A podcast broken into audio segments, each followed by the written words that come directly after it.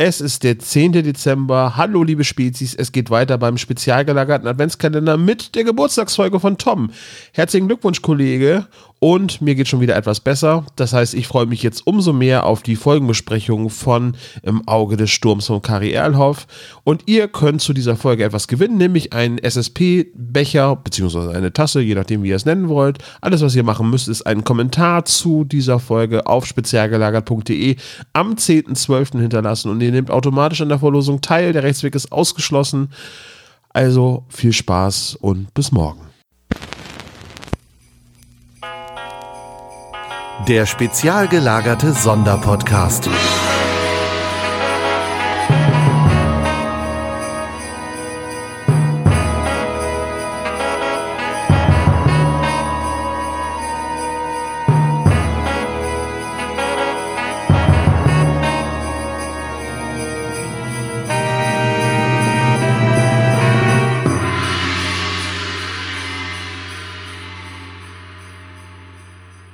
Hallo, hier ist der SSP mit dem spezial gelagerten Adventskalender. Wir gucken auf den Kalender und ich, mein Name ist Olaf, begrüße das Geburtstagskind Tom und seinen ersten Geburtstagsgast Sebastian. Hallo. Ich dachte, jetzt kommt noch Ja. mein ersten Geburtstag. Dein erster Dein, Geburtstag. dein ersten, ich war schon bei deinem ersten Geburtstag dein Gast. Ähm, ja, servus. Hallöchen. Und äh, damit auch alles Gute zum Geburtstag, mein lieber Tom. Ach, danke schön. Ähm, da ja Olaf jetzt nicht als Gast zu zählen scheint, sind wir nur zu zweit. Olaf ist der Olaf Gastgeber. raus. Das ist, äh, Richtig, ich habe Aber ein. du bist doch eigentlich. ich bin der Ehrengast. Ja, aber das machen wir ja immer so, seit meine Tochter da ist, ist es einfach, wenn wir die Pa- äh, Party hier stattfinden lassen. Ja, okay, dann haben wir Ehrengast, Gastgeber und was bin ich? Gastrit. Gastritis, ja. Tom, habe ich dich jemals gefragt, ob das eigentlich schlimm ist, so kurz vor Weihnachten Geburtstag zu haben? Ähm, nee, hast du mich nie gefragt. Okay, gut. Tom, ist das eigentlich schlimm, wenn man so kurz vor Weihnachten Geburtstag hat? Die Frage kam mir jetzt einfach so. Seppo hat mich das gerade gefragt. Aber und du hast mich das noch nie gefragt, Olaf. Aber Seppo hat mich das schon mal gefragt. Ja, ich wusste nicht, ob ich jetzt mit Vergangenheitstom oder den Gegenwartstom rede. Äh, Das ist, ähm, nein, das ist für mich überhaupt nicht schlimm. Das, es ist ja auch, es sind ja aber noch 14 Tage. Also es war auch nie so, dass jemand gesagt hat, ähm, du, du kriegst jetzt nichts zum Geburtstag oder so, weil äh, ist ja bald Weihnachten. Das, also als Kind, ne? Es war höchstens so ein Denk dran, es gibt auch noch Weihnachten so. Und dann gab's halt irgendwie eine Hälfte dann und die andere Hälfte 14 Tage später oder so. Ähm, jetzt als Erwachsener ist es manchmal ein bisschen nervig, weil dann möchte man seinen Geburtstag feiern und dann haben viele Leute halt einfach keine Zeit so kurz vor Weihnachten, weil, ah, da geht nicht, da bin ich auf Weihnachtsfeier oder ach, das geht nicht, da bin ich Weihnachtsgeschenke shoppen oder ähm, da ist irgendwie in der Schule meiner Kinder irgendeine Veranstaltung, da kann ich leider nicht und, und so weiter und so weiter. Aber Hm. äh, generell stört mich das eigentlich gar nicht.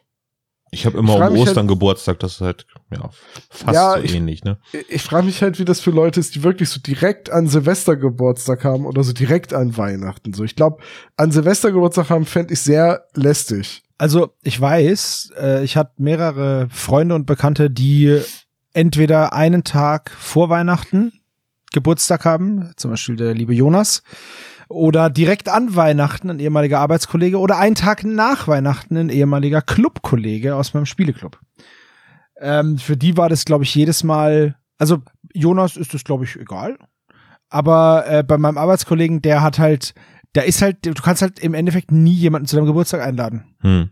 Weil es geht, kannst du an deinem Geburtstag nicht feiern, ist halt blöd. Meine Mutter wiederum, die hat Glück, die hat an einem Feiertag Geburtstag im Sommer und die konnte da immer rein feiern. Also ich habe meinen Geburtstag äh, mal fünf oder sechs Monate später gefeiert, damit ich grillen kann.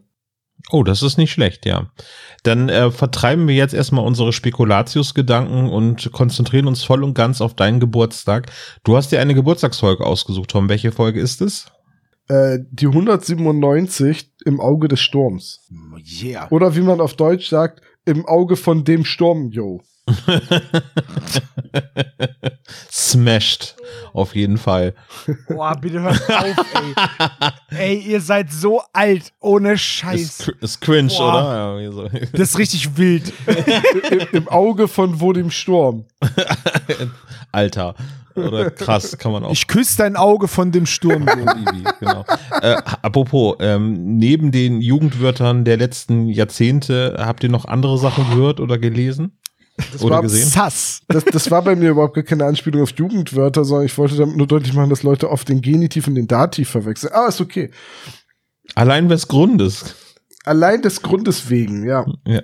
Nein, ich habe in letzter Zeit nicht so viel gehört, weil ihr könnt euch das denken, der Adventskalender fordert gerade ziemlich viel Zeit. Äh, Sebo, was hast du denn gehört? Nix, aber ich habe was gelesen. Und zwar, gelesen ist auch zu. Wobei, ich habe ich hab ein lustiges Taschenbuch äh, von Darkwing Duck, Der Schrecken der Nacht heißt es. Das ist das lustige Taschenbuch Premium Band 5. Und das ist, äh, ich weiß nicht, ob es das, also es ist wahrscheinlich nur noch antiquarisch zu bekommen. Aber es ist so lesenswert, hätte ich nicht gedacht. Was ist denn bitte Also- ein Premium-lustiges Taschenbuch? Äh, Die haben ein größeres Format und ähm, sie sind halt auch durchgehend farbig. Und ähm, dann ist es, glaube ich, auch einfach nur erfunden. So, keine, ich weiß es nicht. Also es ist auf jeden Fall ähm, heißt es, es hat halt ein größeres Format. Dann haben die so eine silberne Prägeschrift vorne drauf und so und behandeln halt eine einen Charakter ganz besonders. Das gibt's auch mit Mickey Mouse äh, und mit äh, mit so irgendwelchen anderen Helden hier. Ähm, wie heißt der Phantomias oder ja, Ja. gibt's verschiedene. Nicht Phantomas, Und, Phantomia ähm, ist schon richtig, ja. Genau, und äh, hier dieses Darkwing Duck, der Schrecken der Nacht, ist halt einfach mega gut. Also die Zeichnungen sind der Hammer, die Dialoge sind teilweise so witzig. Da ist dann auch so viel, es gibt so, also da geht's drum, dass äh, in, in ähm, St. Erpelsburg, so heißt ja die Stadt, in der Darkwing Duck beheimatet ist, äh, da hat eine Firma, eine riesengroße Firma, ist der größte und mittlerweile fast einzige Arbeitgeber der Stadt. Und Darkwing Duck wurde halt vom Superhelden zum normalen Büroangestellten, weil halt alle nur noch da arbeiten und es ist so trist und langweilig, dass die Bösen auf keine bösen Ideen mehr kommen. Alle sind eingesperrt. Diese Firma stellt auch noch so Polizeiroboterdrohnen her, die die Straßen ähm, patrouillieren und deswegen braucht es keine Helden mehr.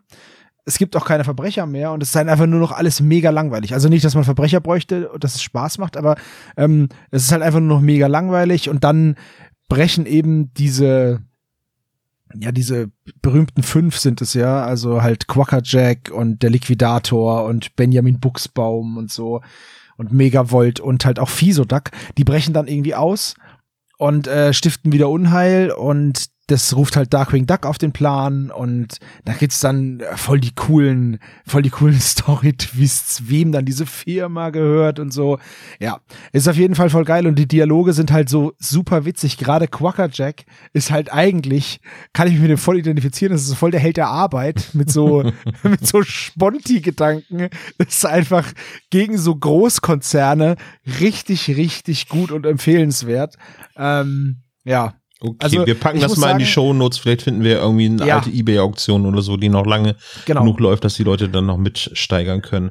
Tom, als Ersatzfrage, möchtest du oder als Ersatzoption, möchtest du jetzt gleich mit der Folgenbesprechung loslegen oder möchtest du noch uns sagen, was dein Lieblingsweihnachtsfilm ist? Ähm, stirb langsam. gut. Stirb langsam ist auch bei mir. Okay, also Olaf? Ja, wenn er halt die Filmfrage nicht beantworten will, ne, dann sterbe ich halt jetzt langsam.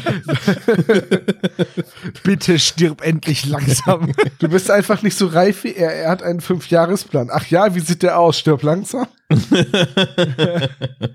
nee, ich hab, der, der lief ja früher immer so zu Weihnachten oder um Weihnachten rum. Stirb langsam. Und er spielt ja auch an Weihnachten. Und von daher, ich, ich halte es da ganz mit. Es ist nicht der heilige Abend, bevor nicht Hans Gruber vom Nakatomi Plaza gefallen ist. Es äh, Ah. gab einen Adventskalender vom Nakatomi Plaza, wo du Hans Gruber jeden Tag ein, eine, ein bisschen Ja. weiter runterschieben kannst. hab ich Und auch bei gesehen, das sind 24 so- landet, ist er dann unten gelandet. Klatscht er dann auf, genau. Wow. Es ist, er ist aus MDF. Also, Ja, hätten wir das gewusst, hätten wir das Tom eigentlich auch mal zu, zu Weihnachten schenken können. das Oder zum stimmt. Geburtstag. Ja, ich, Schon, ich, ich, ich guck mal, dass ich den finde. Ähm, und dann packe ich den in die, in die Show Notes. ja. Ansonsten äh, kann ich als alternativen Weihnachtsfilm eine schöne Bescherung mit Chevy Chase empfehlen. Jedes Jahr erinnert ein das äh, an das normale Familienleben oder den Familienwahnsinn. Der Es gibt auch noch diesen anderen Weihnachtsfilm mit Samuel L. Jackson, Tödliche Weihnachten. ja. Und Oder Gina Black Davis. Christmas mit, äh, gibt's auch noch mit, wie hieß er? Der Ex-Mann von Oh, nee, warte, mir fällt mir fällt gerade noch ein richtig guter, äh, weil Bad Santa mit ähm, Billy Bob Billy Bob Thornton. Hm, Ach du lieber Gott. Der war Den, großartig. den meine ich übrigens. Bad Center war das und nicht Black, Black Christmas, genau. Ja, also Bad Center mit, äh, oh, wie heißt denn die Schauspielerin von Lorelei Gilmore? Ähm, Lauren Graham, ja. Ja. So. Äh, der ist wirklich gut. Ja, Billy Bob Thornton, schön, schönliger Brummbär. Würde ich sagen, beenden wir jetzt mal dieses Kapitel. Was habt ihr so gehört, gelesen? Ähm, und dann lass uns doch zur Folge kommen. Was haben wir denn so an, an harten Fakten? Wir besprechen ja heute im Auge des Sturms, wie Tom schon gesagt hat, ganz zu Beginn, Hörspiel Nummer 197, Buch Nummer 196. Geschrieben wurde das von Kari Erlhoff. Das Cover ist von Silvia Christoph. Erschienen ist das Buch am 8. März 2018. Das Hörspiel ist am 18. Januar 2019 erschienen. Ja, noch ein Jahr Skript und ein bisschen und und, dann geht die Pandemie los, ne? Ja, da war noch alles gut. Ja.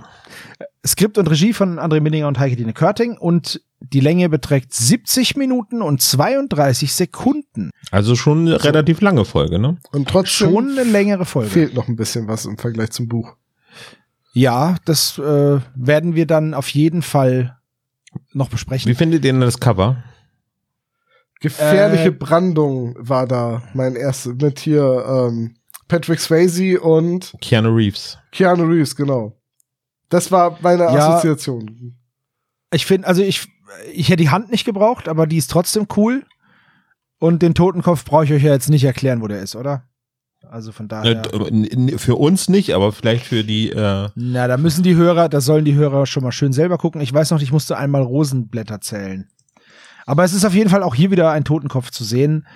Ähm, zwischen den Fingern und den Wellen auf jeden Fall. Ne? So ein einäugiger kann man es schon sehen. So, auf jeden Fall. Ich finde das ein Cover Totenkopf ganz cool. mit einem Auge. Das war Ein ziemlich. Zyklopenkopf. Äh, ich finde das Cover ziemlich cool. Ich muss aber sagen, dass ich die Welle ein bisschen wenig bedrohlich finde, weil so wie das beschrieben wird, ist es ja wohl der schlimmste Sturm, der da seit langem die Küste getroffen hat. Und dafür ist die Welle ein bisschen klein. Ja, es ist Hurricane Katrina, den Peter da surft. Der ja auch an dieser Küste stattgefunden hat, aber das ist ein anderes Thema. Du musst überlegen, wie groß der Hurricane war, wenn Peter von Der der, Westküste bis die ganze an die Ostküste rübergeschwappt. Genau.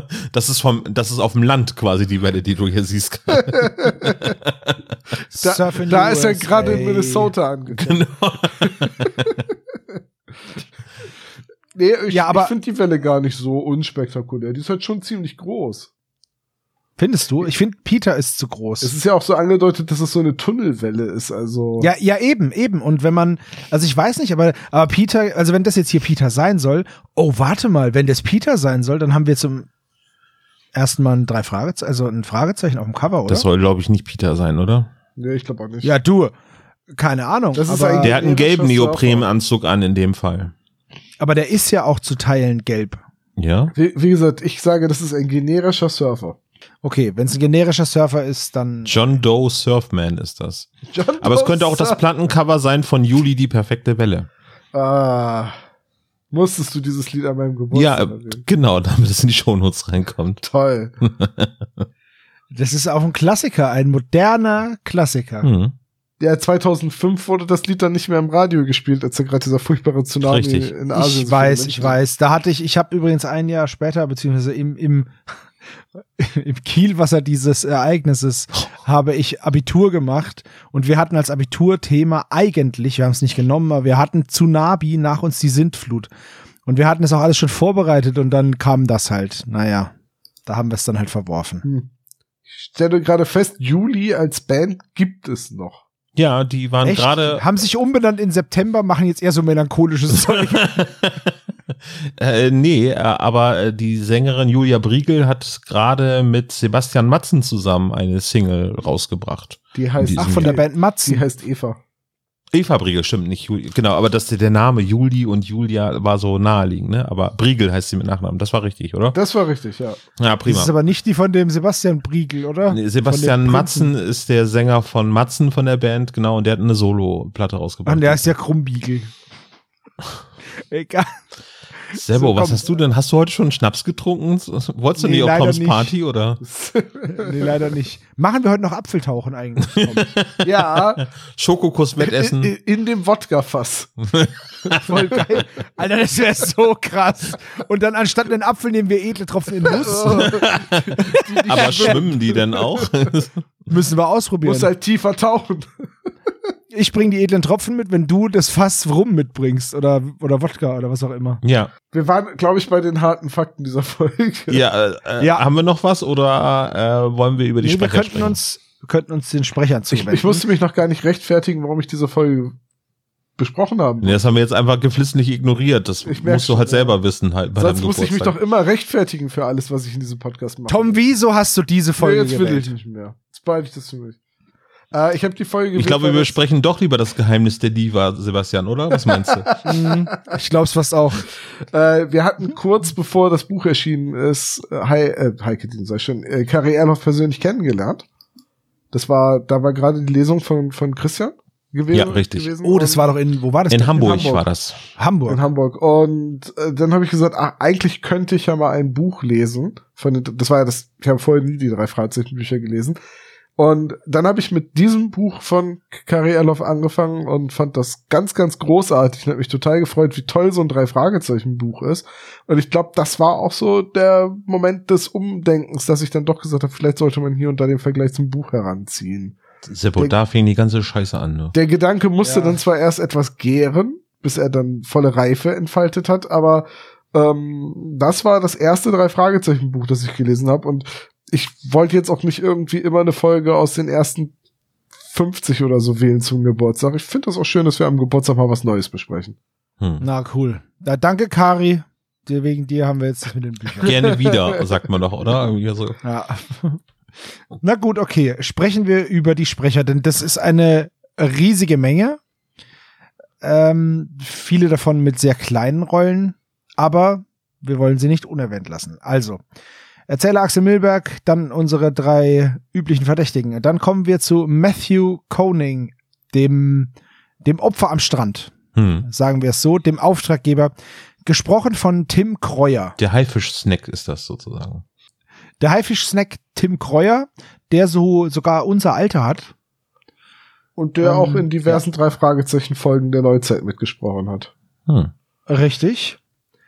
Und äh, bei Terry Pratchett's Mord hat er auch mitgesprochen, als Mord. Oh. Aber hoffentlich nicht in dieser furchtbaren Hörspielfassung, oder? Oh, doch, das war er. Und doch, jetzt, jetzt, wo du das sagst, erkenne ich die Stimme wieder. Es gibt So ein bisschen, so Peter, hier ist der Fettnapf, bitte einmal mit am Lauf. Nee, das ist, da kann er ja nichts für. Also, also diese, es gibt von, von, von Terry Pratchett Mord ist ein ganz, ganz großartiges Buch. Aber es gibt davon eine Hörspiel-Musical-Fassung mit Liedern. Und Mhm. wer auch immer die verantwortet hat, hat kein Gespür für Terry Pratchett und, und auch für den Humor nicht. Und äh, diese Lieder mit dem, aber Papa, ich will doch in die Lehre gehen und es ist so furchtbar gesungen gewesen. Ich habe das, ich konnte das nicht zu Ende hören und ich liebe die Hörbücher von von Terry Pratchett, aber das habe ich wirklich abgebrochen. Welcher ist denn deine Lieblingsvorlesestimme von Boris Ajenovic oder Rufus Beck, Rufus Beck? Hm? ja. Und und äh, Dirk Bach hat auch ein paar ähm, Bücher von Terry Pratchett gelesen, die waren auch großartig. Hm. Ach, Dirk Bach. Ja. Wer Ja. übrigens auch ganz großartig vorlesen kann, ist äh, der Dylan-Sprecher, Sascha Rotermund, ne? Ja, ja, aber bevor wir zu Dylan kommen, wir sollten noch erwähnen, dass, weil sonst, ich, ich sehe es schon in den Kommentaren, wie auf uns eingeschossen wird. Tim Kreuer ist nämlich bei den drei Fragezeichen Kids Skinny Norris. Den hatten wir aber wir auch schon nicht er- erwähnt, im äh, das Grab der Ja, Maya. Das mag sein, nur wenn wir es hier nicht erwähnen, kriegen wir es um die Ohren geballert. Ihr wisst doch, wie es Ja, ist. das stimmt, ja. Aber das Publikum irrt nicht, das ist äh, schon okay. Ja, das, das ist richtig. Ja. also Sascha So. Rotermund, äh, Tom, wen spricht der nochmal? Benedict Cumberbatch. Wow. Das fühlt sich so gut an, dass du das jetzt endlich seit, seit nach Bernard fünf Jahren Squatch. zum ersten Mal richtig aussprichst, ja. Ja. Äh, Das Ja. ist aber auch gleichzeitig eine Stimme, wo ich gesagt habe, ist das mal ein richtig guter Bösewicht in so einer Drei-Fragezeichen-Folge? Also wie der Bob da eins auf die Schnauze haut, die Szene. Äh, die könnte ich, Ja, schon die könnte ich immer wieder hören, weil das so gut gesprochen ist. Ja. Der klingt Ja, wie eine Mischung aus Smaug und äh, er, er klingt vor allem einfach wirklich wie ein Sherlock. glaubwürdiger Bösewicht. Ja. So. Er ist übrigens der Mandalorianer, ne? Also Mando. Ja. Just saying, also eine große Rolle in einem in einer doch großen Geschichte. Ja, also Sascha Rotermund ist sowieso ein ganz großartiger Sprecher. Und dem aber den drei Fragezeichen zu hören und dann auch noch als Bösewicht, super. So, äh, eins noch, er war auch äh, Oscar Wilde bei Oscar Wilde und Mycroft Holmes, Sonderermittler der Krone. Mhm. Also, da haben wir den auch mal erwähnt, als ich das mit Michelle besprochen habe. Ja. So, äh, wen haben wir denn noch in der Sprecherliste? Katja Brügger ist da wieder mit dabei. Ja, und da Kein- bin ich gar nicht mit zufrieden. Also ich, ich liebe Katja Brügger, aber die Musikerin ist halt eine junge Frau Anfang 20 und man möge mir das verzeihen, aber Katja Brügger klingt nicht wie eine junge Frau Anfang 20. Ja, ja. Das ist, das klang ein bisschen mehr so, als äh, hätte Justus da Dolly Parton eingeladen, um den Arzt abzufangen. Ja, schon ein bisschen, ne? ja. Äh, Es klingen aber auch in der Folge auch nicht alle drei Detektive so wie kurz vor 20, was man von dem Rest des Cast nicht behaupten darf, weil das finde ich ganz, ganz großartig. Den finde ich, wollte ich gerade sagen. Wir haben, wir haben gute junge Sprecher. Also, die, wir haben jetzt hier so kurze Sprecherrollen wie Surferin und Surfer, also Simona Pahl und Tim Knauer. Hm. Dann haben wir noch eine kurze Sprechrolle von Brandon. Ähm, Stefan Exner heißt der. Sagte mir jetzt so gar nichts. Ke ja, kenne ich auch nicht. Habe ich, ist auch glaube ich, die erste Rolle irgendwie bei den drei Fragezeichen. Also ich habe da auch nichts gefunden. Habe ich jetzt auch nicht viel finden können im Internet, nee. Oh ja, dann komm auch her und frag mich halt. Äh, ähm, Hallo? Äh, Ha Hallo? Ja, ich habe meinen Namen gehört und da dachte ich, äh, grätsche ich hier doch mal von der Seite rein. Haben wir den dreimal gesagt? Äh, nee, bei mir reicht das tatsächlich. Ich bin so im Discount unterwegs. Hallo Stefan. so, Hallo. Überraschungsgast. Hallo. zu, nicht nur zu Toms Geburtstag, sondern auch zu unserer aller Freude, dürfen wir den Sprecher von Brandon, Stefan Exner, begrüßen. Applaus, Applaus! Juhu. Ich freue mich. So, Jetzt äh, müssen wir das einmal aufklären. Klären wir das auf, wie es zu dieser Verbindung kommt? Oder können wir machen. ja, äh, du Ja? Fang, fang doch schon mal an, Tom. okay, also äh, Stefan, wir kennen uns von der Hör mich Genau. und du sagtest zu mir, durch euch habe ich eine Rolle bei den drei Fragezeichen bekommen. Und ich dachte so, was zum Henker machen wir falsch? Wir haben alle, als Tom, als Tom uns das erzählt hat, war unsere Reaktion, verdammter Mist, warum nicht wir? Ihr seid Also- halt gute Vermittler. Müsstest du das vielleicht noch einmal erklären, inwiefern wir dran schuld sind, dass du bei dieser drei Fragezeichen Folge mitgesprochen hast? Ja, ich war schon immer ein drei Fragezeichen Fan, aber durch euren Podcast bin ich noch mal drauf gekommen, ähm, selber wieder mehr dumme Stimmen zu machen und generell ein bisschen in die Richtung zu gehen. Irgendwann war ich dann auf einer Record Release Party und da gibt's ja immer ein Live-Hörspiel, bei dem man mitmachen kann. Habe ich gemacht, habe einen einen älteren Herrn am Telefon gesprochen, so, oh, Justus, das ist ja unglaublich, was du hier so tust. Und ähm, ja, hat anscheinend gereicht. Danach kam Heike Dine Körting zu mir, hat mir eine Karte gegeben. Ich war komplett perplex. Und ähm, ja, nach einiger Zeit äh, war ich dann tatsächlich im Studio und habe diese Rolle eingesprochen. Und ihr habt mich halt darauf, oder sagen wir, ihr habt mich inspiriert, wieder ähm, mehr in Richtung Blödsinn und Sprechen zu gehen. Ja, Voll geil. es ist, es ist. Ich sag mal so, jetzt, nachdem ich den alten Mann gehört habe, war, ist mir klar, warum wir drei noch keine Rolle hatten, du aber schon. Weil wir Also- jetzt, äh, weil wir jetzt, müssen wir als alte Männer jetzt reden? Nein, aber kannst du sowas so überzeugen? Aus dem Stegreif garantiert, die Fallhöhe ist jetzt auch gar nicht hoch, irgendwie, wenn ein paar Leute jetzt genau das meine ich ne? Ich dachte so, ja, reden kann ich auch, aber das ist ja schon äh, anders, anders reden. Ne? Aber es ist wirklich interessant, dass du das erzählst, Stefan, weil ähm, Tom und ich, wir waren auch bei einer Record-Release-Party, wo es auch ein Mitmachhörspiel gab und äh, wir haben halt den Arm gehoben. Das heißt, das kam ja sehr, sehr viele Zufälle zusammen, weil du wurdest ja ausgelost, ne? Oder, Ja, genau, oder war das? genau. Also den Arm heben kann man das schon gar nicht benennen. Ich hing da quasi über der Brüstung und wäre fast in den Rang gestürzt. Olaf hat Tom immer wieder hochgeworfen. Das war aber dieser Gimli-Legolas-Deal, dass wir da hinterher nicht drüber Genau. reden. Genau. Ich daneben Olaf saß und sagte, wirf mich. aber erzähl niemanden davon, genau. Nee, ich habe tatsächlich riesiges Glück gehabt damals. Und äh, auch noch, dass ich Oliver Rohrbeck hinter der Bühne gefragt habe, ja, hier alter Mann, wie soll ich denn denn sprechen? Eher so normal oder übertrieben? hat mich nur angeguckt, das sind die drei Fragezeichen, sprich's übertrieben. Und dann habe ich das entsprechend auch gemacht. Aber es waren richtig gute andere Sprecher dabei an diesem Abend. Der, der Inspektor Kotter gesprochen hat, der hätte auch einfach im Hörspiel direkt mitmachen können. Also es war insgesamt ein super Live-Hörspielcaster. Aber du hast dann quasi die Rose gekriegt. Ja, spannenderweise. Es zupfte mich halt jemand am Arm und meinte, hey, da hat jemand was für dich. Und ich sah am Rand der Bühne halt Heike Dine Körting stehen. Ja, großartig. Also, und auch nochmal herzlichen Glückwunsch dazu. Und Dankeschön. Wir, wir freuen uns jetzt, dass wir jede Menge Behind-the-Scenes-Informationen kriegen. Also Wir können das ja schon mal vorab äh, schon mal sagen. Also ich kann das auf jeden Fall schon mal behaupten. Äh, Die Wahl ist aber auch richtig gewesen. Ne? Also Brandon hat mir sehr, sehr gut gefallen in dem Hörspiel. Ich fand es tatsächlich schwieriger, weil es eine normale Stimme ist. Ich finde es sehr, sehr viel einfacher, verrückte Stimmen zu machen, die nichts mit mir zu tun haben. Und Brandon war halt einfach nur irgendwie ein junger Typ. Und ähm, das halt dann überzeugend normal sprechen, finde ich schwieriger, als da in eine komplett andere Rolle zu schlüpfen. Gefühlt hast du den aber etwas höher gesprochen denn schon, ne? Äh, ja, sollte halt ein, ein jüngerer sein und äh, Peter auch was zurufen. Daher dachte ich mir, äh, ich kann da nicht die ganze Zeit so sprechen. Und das wäre ein bisschen komisch. Hey, Peter. Auch oft hier. hey Peter, Naja. willst du ein E kaufen? genau das. genau das. Ruft einer mal den Krankenwagen. Peter, das kostet aber. Ja. ja. Wäre auch Gut. eine Alternative Ja, gut, gewesen, cool. aber sowas. Ja, Stefan, haben wir noch äh, jemanden von den Sprechern vergessen, den du noch besonders erwähnen möchtest, außer dich selbst natürlich?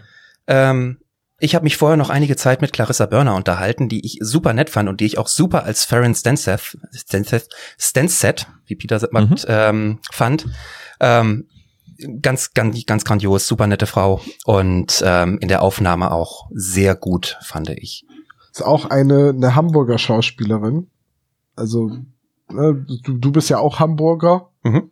Da, da, da war der Weg ja ins Studio nicht weit. Ich habe mich halt bei der Aufnahme gefragt, das kannst du uns vielleicht äh, auch beantworten, ob der Dietrich Adam, also der Dr. Kuning, ob der wirklich vor Ort war, weil der klang ein bisschen geixt und auch etwas leiser in den Szenen, in denen er zu hören war. Ja, das habe ich auch so empfunden, ja. Und da, Ja. da war ich mir nicht sicher, ob das wirklich im selben Studio aufgenommen wurde. Das kann ich euch tatsächlich nicht sagen. Die Folgen werden ja ähm, wild durcheinander an äh, mehreren Tagen aufgenommen. Und an dem Tag, an dem ich da war, war er nicht dort. Ja, okay. Also zumindest in der Zeit, in der ich zugeschaut habe und zugehört habe, nicht. Dietrich Adam Okay. musste ich dann googeln und dachte dann, ja, doch, als Schauspieler habe ich den schon mal irgendwo gesehen, Tatort oder so. Äh, ist aber leider auch vor zwei Jahren gestorben. Ja, Tatort oder Stahlnetz, da waren sie ja alle. Ja, und ich glaube, bei ihm war noch Großstadtrevier dabei. Ja, und äh, auch äh, hier Dings, ähm, äh, na, ich hatte es doch vorhin, mir ist extra aufgeschrieben, Lindenstraße, genau. In der Lindenstraße hat er auch mitgespielt. Ja, gut, für drei. fünf Folgen, das ist ja quasi. ja das ist aber Lindenstraße. Ja, aber für Lindenstraße-Verhältnis ist das ja quasi eine Statistenrolle. Ey, das stimmt Stefan, wohl. welche Stahlnetzfolge dürfen wir denn von dir be bewundern? Äh, ja, das muss in einem früheren Leben gewesen sein, wenn dann. Ich werde dann nochmal in mich gehen und reiche es nach, sodass ihr es in die Shownotes packen könnt. Das machen wir sehr gerne, ja. Da, dann habe ich jetzt noch mal eine Frage. Ähm, war das jetzt deine einzige Rolle oder kann man von dir noch ein bisschen mehr äh, erhoffen bei den drei Fragezeichen oder überhaupt in, im Bereich Hörspiel? Das war bisher meine einzige Rolle, bis auf ähm, in die drei Fragezeichen und die Welt der Hörspiele. Da habe ich äh, Christian ein kleines Interview gegeben und das dann auch fürs Hörbuch eingesprochen. Aber ich mache gerade eine Ausbildung zum Hörbuch, Hörspiel und Synchronsprecher. Und wer weiß, Geil. vielleicht äh, kommt da ja in Zukunft mal was rum. Was man in nächster Ja, Zeit vielleicht mega. hören kann, ist, ähm, ich, ich werde das äh, Buch eines guten Freundes von mir als Hörbuch äh, im Podcast-Format rausbringen. Das wird am Anfang noch nicht super, super professionell sein, aber ich werde mich steigern und äh, ja, wer Lust hat, kann ja mal reinhören. Wenn Schick ihr uns das bitte unbedingt den. Link, dass wir das dann auch noch äh, bekannt machen können. Wenn du Super, möchtest. vielen Dank. Natürlich. Cool. Da haben wir ja jetzt, da können wir ja jetzt die deine Karriere nicht nur so so ein kleines bisschen mit Zündfunkeln, sondern gleich direkt mitverfolgen von von Anfang an. Ich, ich würde jetzt sofort einsteigen und so fragen, wie denn so eine Sprecherausbildung funktioniert. Ich wollte es jetzt Aber nicht das so arg ist in die Länge ziehen. genau, es ist, würde halt, glaube ich, die, die, äh, Tom, wir vergessen jetzt einfach Auge des Sturms, wir machen jetzt einfach was anderes. Ne? Also pass auf, ich fasse es kurz zusammen. Es geht um Surfen, am Ende ist alles gut. Okay. Okay. Ähm, ich möchte noch von den Sprechern den Finlay-Sprecher erwähnen, Oh ja. Julian Greis. Den fand ich nämlich hervorragend unsympathisch. Super cool, bis er dann eben, bis dann ganz zum Schluss das Eis bricht und er dann sogar äh, sympathisch wird. Also eine super Sprecherleistung meiner Meinung nach. Ja. Und hat auch einen super Range, ähm, was du gerade sagtest. Am Ende wirkt er halt sympathisch und auch zwischendurch merkt man, ähm, wenn er ein bisschen unsicherer wird. Also super gesprochen. Genau. Auf jeden Fall. Also der, der macht es richtig gut. Diesen, der kann dieses Arrogante, du dir am Anfang nicht so, oh, ich, warum helfen die dem überhaupt? Lass, ist doch egal, der ist so unsympathisch. Ähm, aber das, der hat wirklich eine, eine schöne, breite, ja, wie du es gesagt hast, Range halt einfach. Und ähm, ja, das fand ich schon auch sehr cool. Deswegen wollte ich den noch erwähnt haben. Es gibt halt, wie gesagt, wir haben hier wirklich viele Sprecher. Ja, aber ich würde sagen, die wichtigsten haben wir erwähnt. Mann äh, ist dann auch noch so eine Rolle. Das ist halt, ja, Gunnar Bergmann wird, wird nicht viel gesprochen. Da, war, da bin ich Okay. mir jetzt gerade gar nicht sicher, welcher Mann da überhaupt gemeint ist. Ich, ich keine, ich vermute, Am Anfang, was ich mir vorstellen die, kann. Die zusammen mit dem, nee, das sind ja die Surfer Genau. und der Surfer. Ja, genau, das denke ich auch. Aber da sagt so, doch nee, jemand, halt. da kommt die, Stimmt. da kommt auch schon die äh, der Feuerwehr oder Krankenwagen. der Krankenwagen. Und der genau. kommt Ich vorher glaub, überhaupt der. nicht vor. Ach so, weil es ist nicht derjenige, der zu Bob sagt, oh, mit der Nase solltest du aber mal zum Arzt sein. Das ist ja Mr. Blond, also Mr. Genau. äh, oh, wie heißt er denn noch? Ähm, Dings. Marshall Keen, Keen, Deadlift. Marshall Keen, genau. Genau, das ist Mr. ja Keen. Deadlift Times. Also insgesamt von der, vom Sprechercast her eine ganz großartige Folge und ausnahmsweise bin ich mal nicht mit Katja Brügger einverstanden. Aber auch nur Soll- wegen der Rolle. kommt selten vor, aber kommt tatsächlich vor. Ähm, Finde ich gut, dass du es angesprochen hast, denn genau das dachte ich mir auch. Das passt irgendwie nicht zur Person. Also es passt auch zur nicht Figur. zur Rolle im Buch. Ja, genau. Ich meine, Katja Brügger spricht ja nun diverse Nebenrollen bei den drei Fragezeichen, aber zu einer Anfang 20-Jährigen passt die Stimmlage einfach nicht. Ja, ja gut. so, Haben wir's ja, ne? Dann, dann gehe ich jetzt weiter Kuchen essen und äh, Genau. oder wollen wir über den Inhalt der Folge auch noch reden? hätte ich jetzt schon gesagt. Stefan, bleibst du für den Inhalt dabei? Wenn es dann noch Kuchen gibt. Ja, das kriegen wir hin. Super. Dann Sehr bleibe ich. gerne. So, dann lese ich jetzt im Beisein eines professionellen Sprechers semi, semi-amateurhaft hier den Klappentext ein. Ihr müsst den Fall für mich übernehmen. Findet Finlay, er ist in Gefahr. Kurz darauf verliert der schwer verletzte Surfer das Bewusstsein. Wer ist Finlay und welcher Gefahr ist er ausgesetzt? Justus, Peter und Bob begeben sich auf eine rasante Suche kreuz und quer durch Rocky Beach. Im Laufe ihrer Ermittlungen werden die drei Fragezeichen auf einen mysteriösen Verfolger treffen, sich gewaltig ekeln und seltsame Notizen finden. Vor allem aber muss Peter seine Fähigkeiten als Surfer unter Beweis stellen. Wird es den drei Freunden gelingen, Finlay rechtzeitig zu finden und zu warnen? Die Zeit wird knapp, denn ein gewaltiger Sturm zieht auf. Ha, Finlay finden, hihi. Äh, Immer diese Suggestivfragen im Klappentext, als ob den drei Fragezeichen mal irgendwas nicht gelingen würde. richtig. Werden die drei es überleben? Vor was, vor was ekeln die sich denn? Das ist aus dem Buch. Okay, sowas mag ich ja gar nicht. Wenn das, wenn das ist blöd. Weil da kommen wir ja noch drauf, aber das ist halt doof. Die ekeln sich vor nix und dann ekeln sie sich im Klappentext. Das mag ich nicht, aber okay. Hilf mir mal eben Ist halt auf so die Sprünge. Vor was ekeln sie sich im Buch? Justus muss gefühlt sämtliche Toiletten von Ach, ja, ja, putzen. genau, stimmt. Ah, das stimmt. Das hat mich so geärgert, dass die Szene fehlt. Ja. Ja. Gut, die besprechen wir dann, wenn es soweit ist. Äh, Diese rasante Suche kreuz und quer durch Rocky Beach, finde ich, ist im Hörspiel super umgesetzt. Es ist auch eine Folge mit vergleichsweise vielen Sprechern oder auch vielen Perso handelnden Personen, was ja im Hörspiel oft dazu neigt, unübersichtlich zu werden. Äh, und auch im Buch habe ich dann zwischenzeitlich angefangen, mir so ein Personenorganigramm aufzuzeichnen, wer gerade mit wem irgendwie in welcher Beziehung steht, weil man sonst durcheinander kommt. Und zwar so sehr durcheinander kommt, dass da auch noch ein ganz kolossaler äh, Regiefehler am Ende des Hörspiels ist. Ja. Ich muss aber sagen, ich habe im Hörspiel jetzt nicht die Orientierung verloren. Ich fand, es war gut gemacht. Ja. Also, das fand ich, ich fand es schon cool. Also, diese, auch diese Hetze war ganz gut ähm, abgebildet so. Dieses, dieses äh, Ruhelose und dieses viele Hin- und Herrennen. Man hat halt auch sehr, sehr, sehr, sehr viele Szenen. Und jetzt stell dir Also mal vor, der Rest der Handlung wäre noch da. Ja, richtig. Also ich habe das Ganze in 18 Szenen unterteilt. Das ist wirklich viel. Wir haben teilweise Hörspiele, da sind es neun. So, also das ist schon wirklich. Ich habe übrigens für die erste Szene habe ich auch einen, einen Titel, einen, einen Szenentitel. Wollt ihr ihn hören? Okay. Jaws. High Alarm auf Mallorca. Hab ich. Oh. Das ist so schlecht. Naja, gut. Das ist halt eine Folge, bei der bietet sich sowas an. Shit, wir hätten jedes, jede Szene. Naja, egal. Okay, also. Aber da ist gleich am Anfang der, der große Unterschied, ne? In der ersten Szene, wo Peter jetzt den verletzten Matt am Strand findet, im Buch ist es Peter, der ihn aus dem Wasser zieht, während die Surfer am Strand stehen und sagen, du bist doch verrückt, du kannst da doch nicht rausschwimmen. Und hier ist er schon am Strand und Peter kommt nur hinzu und äh, ja, übernimmt die, die Rettungsaktion sozusagen. Ja, nicht nur, du kannst da nicht rausschwimmen, sondern ja, der ist eh nicht mehr zu retten. Also, die, die sind richtig Cool. hart drauf da, die beiden. Ich meine, das hört man in der Szene ja auch. Im Hörspiel ist ja drin, äh, dass Peter Matt beruhigen will mit, ja, die Kälte, die kommt nur vom Wind und die Frau steht daneben, ne? Ich glaube, die kommt vom Blutverlust.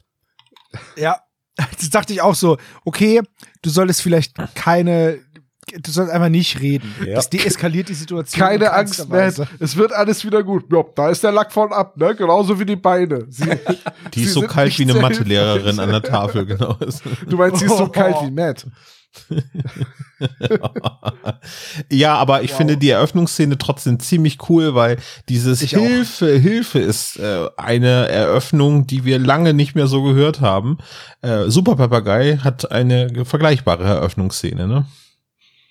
Wir haben ja hier auch einen Haufen äh, mehr oder wenig gut versteckte Anspielungen äh, auf, auf vorangegangene Fälle. Deswegen, ja, vielleicht ist es auch so.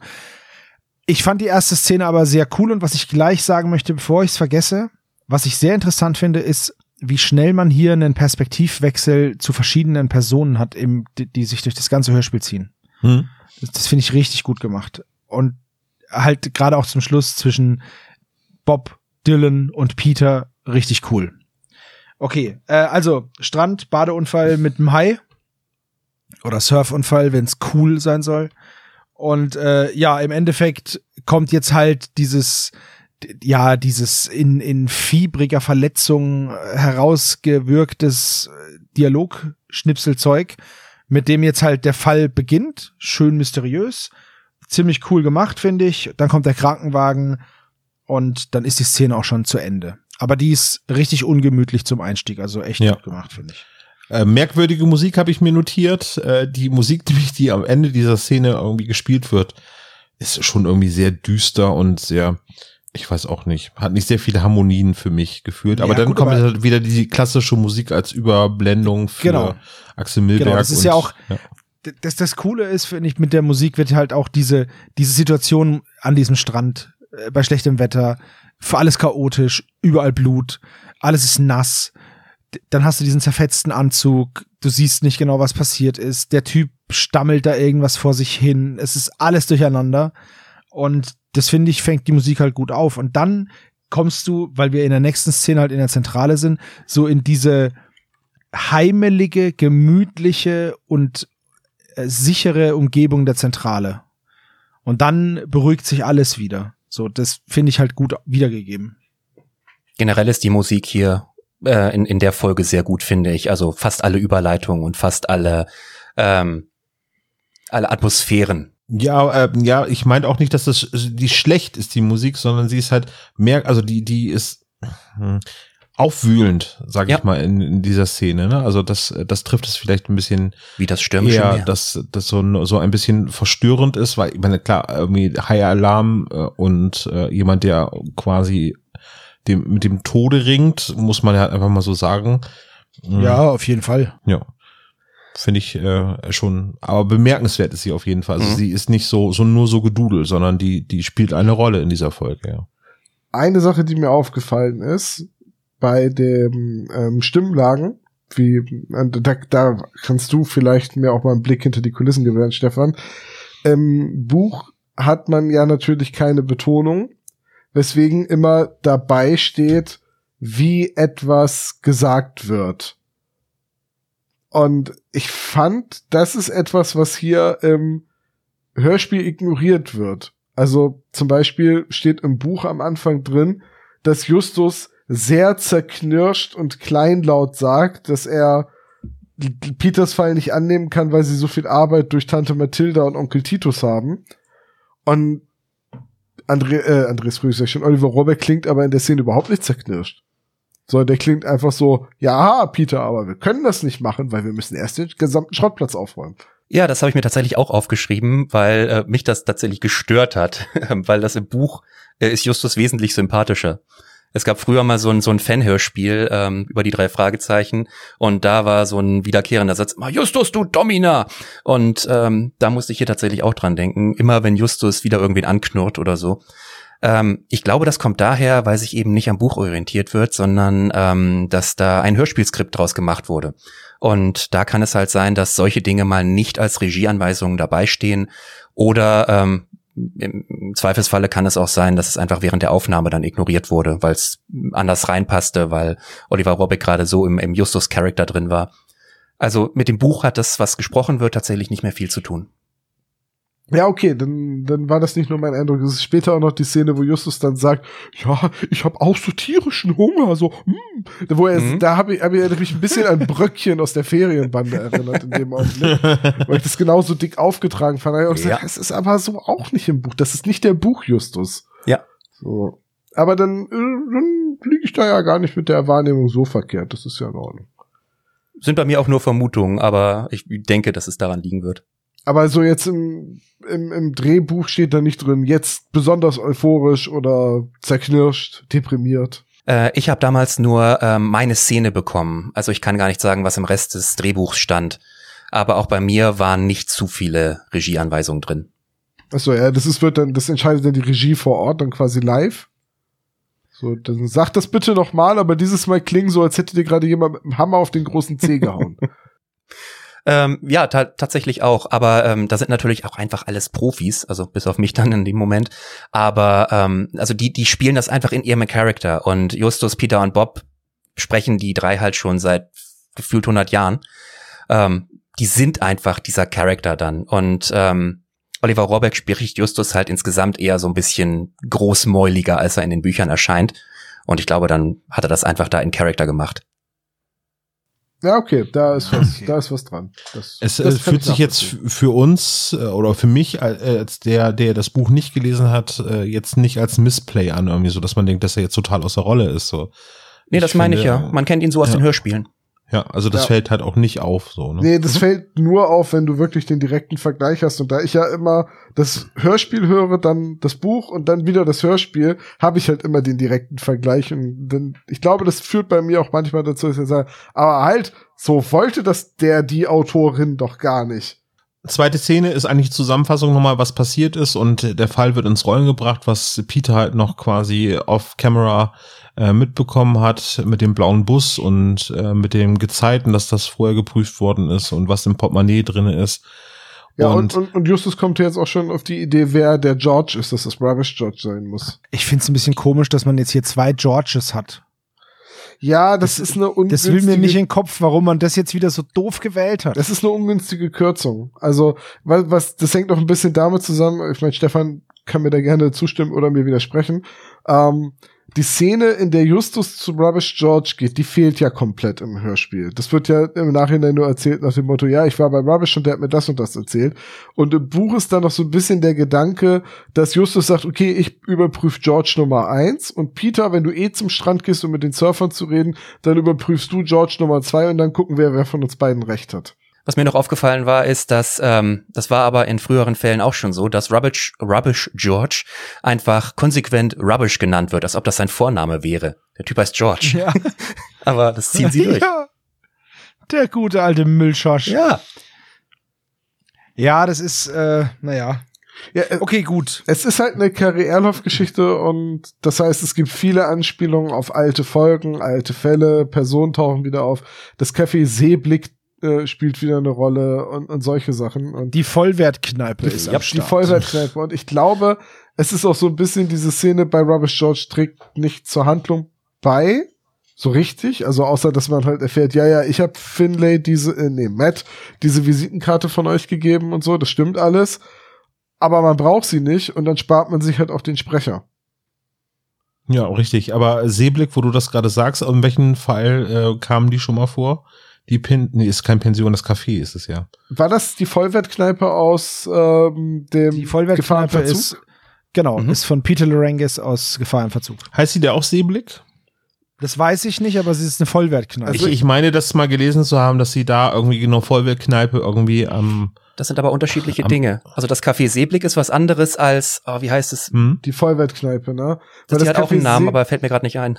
Das Café Seeblick hatte ich nachgelesen ähm, online, dass das schon mal eine Rolle gespielt hat im Ameisenmensch. Und dann hieß es aber, glaube ich, anders, ne? Irgendwie im? Hörspiel. so, Batz Reformkost Ja, ist die genau, Vollwertkneipe. genau. Ja. Ich habe mir es extra aufgeschrieben und unterstrichen mit Ausrufezeichen. So, und dann gucke ich jetzt noch mal im Audioskript vom Ameisenmenschen. Olaf, sag schnell die Folgennummer. 32. 32. Danke. so, dann suche ich jetzt hier mal nach Seeblick, ob das erwähnt wird. Nein. Such mal nach Café. Dann suche ich mal nach Café. Café an der Küste oder so hieß ja, das. glaub genau, ein Café an der Küste heißt Genau, aber ich glaube, im Buch ist es dann, beim Ameisenmensch ist es der Seeblick, glaube ich. Ja, das Und kann ist, sein. glaub ich, äh, Ich guck noch mal, ob hier nicht zu verwechseln mit der Pension Sea Breeze. Das ist ja die aus der flammenden Spur. Ja, aber auch irgendwie der englische Name Sea View oder, oder, oder wie auch immer, die taucht Ja. auch nicht auf. Nee. Dann Ja. ist das wahrscheinlich aus dem Buch. Das Ameisenmensch. Naja, gut. Ja. Aber es ist halt typisch für Carrie Enhoff, dass halt alte Elemente aufgegriffen werden, um die Welt ein bisschen abzurunden. Und dieses, Kaffee Küstenglotz. Kaffee dieses Küstenglotz. aber das Indiz, äh, was äh, Justus denn klar als heiße Spur identifiziert, nämlich die abgerissene Kante von der Visitenkarte, was auch halt auf diesem Kaffeefleck auf dem ähm, Auf der Zeitung, auf dem auf der Zeitung genau irgendwie war, das hätte ich stumpf ignoriert. Ich meine, wenn ich eine Ja, Visitenkarte also- habe, packe ich mir die ins Portemonnaie. Naja. Ja, naja, aber ich find's, ich find's halt, das ist so ein Sherlock Holmes Moment, ne? Ja. Weil, weil Sherlock, du läufst bei ihm rein und er sagt, ja, der Träger an deinen Schuhen, sie kommen aus Indien und haben deiner Armee gedient. Ähm, und hier ist es halt, er hat halt diesen Zeitungsartikel, durch den der Matt auf die drei Fragezeichen aufmerksam geworden ist und Ja. diese Karte, aber diese Karte, die geben sie ja nur Kunden. Das heißt, das ist ja keine Werbekarte, die irgendwie rumliegt. Und ähm, ich find's halt cool, wie er das herleitet. Ja, okay, also die Karte hat einen Kaffeefleck und auf dem Zeitungsartikel da ist Rost und Teer. Wir sollen nach einem George fragen und durch halt Ausschlussverfahren kommen sie halt auf Rubbish George und das finde ich halt sau cool gemacht. Also das finde ich halt eine gute Detektivarbeit jetzt da oder was heißt ja, doch Detektivarbeit von Justus und ähm, ein richtig schöner Sherlock Holmes Moment. Also Ja, ich habe hier nur geschrieben, Indiz mit dem Kaffeefleck hätte ich safe ignoriert. cool. Du jetzt meinst du? ja, ja, genau. Ja, hätte ich wahrscheinlich auch, aber wir sind ja auch keine Detektive. Ach so, ja, deswegen. Wir sind weder Sprecher noch Detektive. oh, Mann, ey. Wir sind nix. Gut, aber ansonsten passiert nicht mehr in der Szene, weil dann wird Peter eigentlich auf Reise geschickt, ne? Ja, genau. Also Justus will jetzt mit Rubbish reden und Peter soll sich mit George Davis äh, treffen. Und dann begeben wir uns auch auf den Strand. Und äh, das erste ist Pete, also, also Peter, ist, ist einfach, der Typ ist einfach geil. Er rettet den Typen. Ihm wird dieser Fall übertragen. Er weiß um die Notwendigkeit des schnellen Handelns. Er will aber jetzt surfen und deswegen geht er jetzt surfen. Ja. Ist einfach, ist einfach geil. Peter geht erstmal surfen und ja, ich kann ja auch noch nachher fragen. Cool, cool. Prioritäten. Ja, richtig. Absolut. So, und jetzt äh, gehen wir zum Kiosk und äh, da ist dann George Davies und dort trifft Peter auf Brandon. Ja, genau. Äh, einen sehr leise gesprochenen Brandon ist mir jetzt aufgefallen, als ich die Folge noch ein paar Mal gehört habe, aber es, es geht. Das hätte man ja aber auch in der Postproduktion auch hochziehen können. Haben ne? sie. Also, Haben sie schon. Mach mich noch mehr runter, Olaf. weißt du, weißt du, vor allen Dingen jetzt, wenn du uns die Tonspur von dieser Aufnahme schickst, machen wir dich auch extra leise. danke, danke. Auf euch ist Man hört ja nur so. Nee, wollt ihr noch einen, einen kurzen Schwank? Äh, Auf jeden Sehr Fall. gerne, ja. das Wir hängen an deinen passt der Lippen. jetzt hin. Ähm, ja, die Aufnahme ähm, ist tatsächlich sehr äh, entspannt und familiär abgelaufen. Ich war natürlich trotzdem aufgeregt wie Sau. Ich meine, äh, in, in der Villa Körting im zweiten Obergeschoss oben im Tonstudio mit den drei Fragezeichen. Oh Gott. Aber ähm, ich bin da reingekommen, Jens Wawritschek saß da. Hi, ich bin Jens, guten Tag. Ähm, das war, also äh, wenn er nicht da gewesen wäre, wäre ich, glaube ich, einfach irgendwie umgefallen. Das hat, äh, hat super geholfen. Und dann eben noch zusammen mit ähm, jetzt habe ich seinen Namen tatsächlich vergessen, Finlay, äh, Julian Greis, ähm, der dabei war. Ähm, und ähm, das war war tatsächlich entspannter, als ich dachte. Da steht ein runder Tisch im Raum äh, mit Blick auf Heike Körting und André Minninger drüben im Regieraum. Ähm, um den Tisch herum sind äh, fünf Mikrofone ähm, in Kopfhöhe angebracht und man spielt sich letztendlich wirklich über den Tisch hinweg an. Personen, die miteinander interagieren mehr, die sitzen dann, soweit ich das gesehen habe, auch nebeneinander. Kann ich später noch mal ein kleines bisschen was zu erzählen, wenn es so um Verprügeln geht. Ähm, aber das ist, ist tatsächlich sehr, sehr spannend gewesen. Ähm, kleiner, angenehmer Raum eben mit diesem Tisch. Ab und an ähm, kommt dann noch eine Regieanweisung drüber, ähm, über die Kopfhörer. Bei mir war das zum Beispiel äh, die Betonung von Summer Surf Wettbewerb, ähm, dass der eben schneller und zusammenhängender gesprochen werden sollte. Aber ansonsten, ähm, ja, super angenehm. Und ähm, vielleicht kann ich da schon eine Sache noch zu sagen, wo ich gerade was dazu sage. Ähm, sehr viel sagen. Ihr habt ja schon öfter erwähnt, dass auch manche Dinge geadlibt werden wahrscheinlich in den äh, in den Folgen. Und da kann ich schon mal zu sagen, ähm, unterwegs ähm, wird ja über Jeffrey gesprochen, also dass Jeffrey der beste Surfer da ist und ähm, dass der äh, Finlay auch komplett gegen die Wand surfen würde. Und in dem Moment saß mir Jens Wawritschek gegenüber und meinte nur, ach, Jeffrey. Und das ist in der Aufnahme gelandet. Und ich, Ja, ich, ich kam da überhaupt nicht drauf klar. Das stand nicht im Skript. Ich habe den nur angeguckt, was ist hier gerade passiert. Fand ich aber super. Geil. Also, ja, ich glaube, das, das ist einfach ein guter Gag. Das ist wahrscheinlich auch so ein Running Gag, den die im Studio haben, dass Herr Jeffrey immer so äh, Ja. angehimmelt wird. Es muss so sein, ja. Ich, ich fand's super, als ich es erstmal verarbeitet hatte. Aber das ist dieses äh, sogenannte Reinspielen, was die ja mittlerweile als, äh, also bei den neueren Produktionen immer machen, dass halt keine Ruhe aufkommt, ne, sondern dass halt eben immer irgendwie ein aktives Zuhören der Charaktere stattfindet. Ja. Ne? Genau, ähm, also Anwesenheitsgeräusche letztendlich und ähm, ja, Interaktion. Ich musste erstmal gucken, was ein Wipeout ist im, im Surfer-Jargon. Ich wusste nämlich nicht, was das ist, habe Es aber ist auch vom nicht. Brett gespült werden, oder nicht? Wenn es einen richtig vom Brett wichst. Ah, Du kennst die Das ist übrigens Fachbegriffe, ein okay. Spezialausdruck. Fachbegriff. Mhm. das ist ein Fachbegriff. Übrigens sagt Brandon ja an einer Stelle, dass er gerade einen Kickflip trainiert. Mhm. Wo ich da, ist wo ich da, Skater. da saß so, Kickflip auf dem Surfboard, wie geht das denn? Und dann haben wir nachgeguckt. Es gibt 2017 hat jemand den ersten verifizierten Kickflip auf einem Surfbrett gestanden. Also der steht auf dem Surfbrett, reißt es von der Welle hoch, verpasst ihm in der Luft einen Tritt, so dass das Surfbrett einmal um seine Längsachse rotiert und, und landet den dann. Also ein Kickflip mit einem Surfboard ist möglich. Am Puls der Zeit Ist der dieses auch an Hörspiel. das, Total. ist, ist der auch an das Surfbrett dran geknödelt noch? Weil die haben ja eine Leine am Äh, Fuß. Ist er nicht. Okay, das erklärt es nämlich, weil ich glaube, das wird es noch schwieriger machen, weil durch das Verheddern. voll stranguliert irgendwie an dieser Rettungsleine.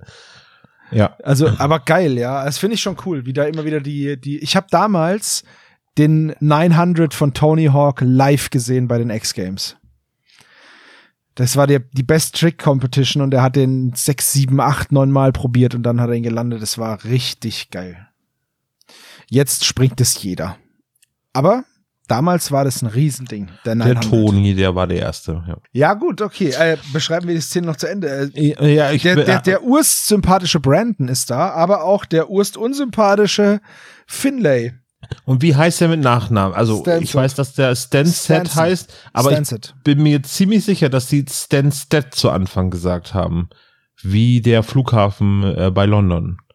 Stansett, ja. Kann sein. Ich weiß es nicht. Ich habe da nur Stan geschrieben und Ja. es abgekürzt, weil ich äh, Stansett, keine Ahnung, wie ich das hätte schreiben sollen. Ich habe es natürlich falsch geschrieben, ich habe es mit A geschrieben, Ja, aber egal. Und Finlay habe ich auch nur mit einem N geschrieben.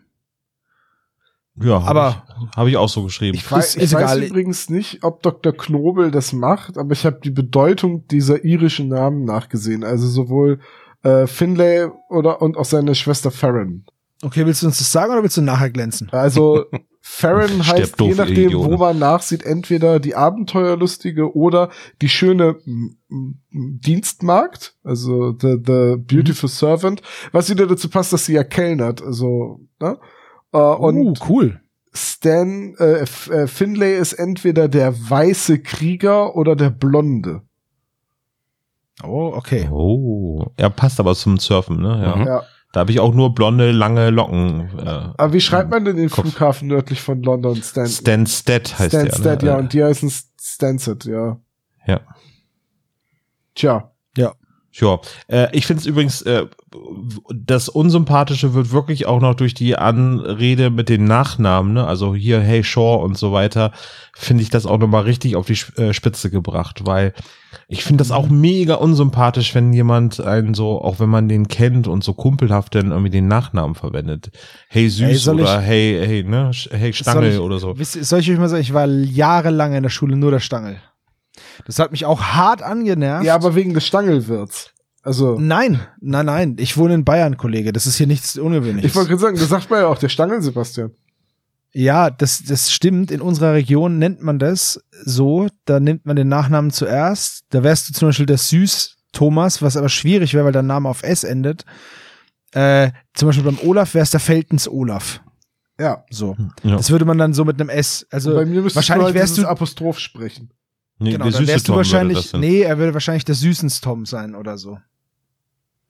Also das, ne, so. Aber das mit dem Nachnamen ansprechen, das ist, das, ich habe das als Kind ähm, lange mitgemacht, Hm. lange mitmachen müssen. Das, das setzt sich auch nicht. Ich meine, gut, mit Sebastian ist es halt, ist halt ein langer Name und äh, ich wurde da halt, da wurde halt nicht mein Vorname irgendwie abgekürzt, sondern einfach der Nachname benutzt. Aber okay, man gewöhnt sich dran. man muss aufpassen, wenn man sich da so, also ich habe das jetzt gerade, ich habe mich selber da erwischt, habe gesagt, ja, das finde ich mega unsympathisch, wenn mich jemand die ganze Zeit mit meinem Nachnamen ansprechen würde, aber es gilt auch für Spitznamen. Eine Freundin, äh, die reden wir, äh, das ist ein abgeleiteter Nachname, also ne, irgendwie so wie wie der Stangl oder Stengli oder so, würden wir dich vielleicht nennen und Würde ich, wurden würde ich sofort das Gespräch beenden. ja, ja, eben, Also- aber die, die Freundin, ähm, die, äh, die hatte irgendwann mal was für meine Familie gemacht und dann fragte meine Mutter mich, wie sie denn mit Vornamen heißen würde. Und ich konnte den Vornamen nicht sagen. Das war mir mega Ja. unangenehm. Weißt du, da gibt's, da gibt's einen Trick. Da gibt's einen Trick, und zwar, wenn du nicht weißt, wie jemand heißt und den aber dich nicht zu fragen traust, dann kannst du den tatsächlich trotzdem fragen und sagen, wie war nochmal dein Name? Dann werden die dir den Vornamen sagen und dann sagst du, nee, ich meine deinen Nachnamen, den Vornamen kenne ich doch. Und dann weißt du den Vornamen.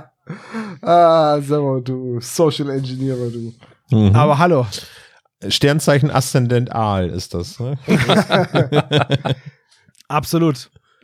Gut. Äh, ja, also dann wird diese Finlay-Szene, in der nächsten Szene wird das ja nochmal fortgesetzt, wo die ja dann, wo sind sie da?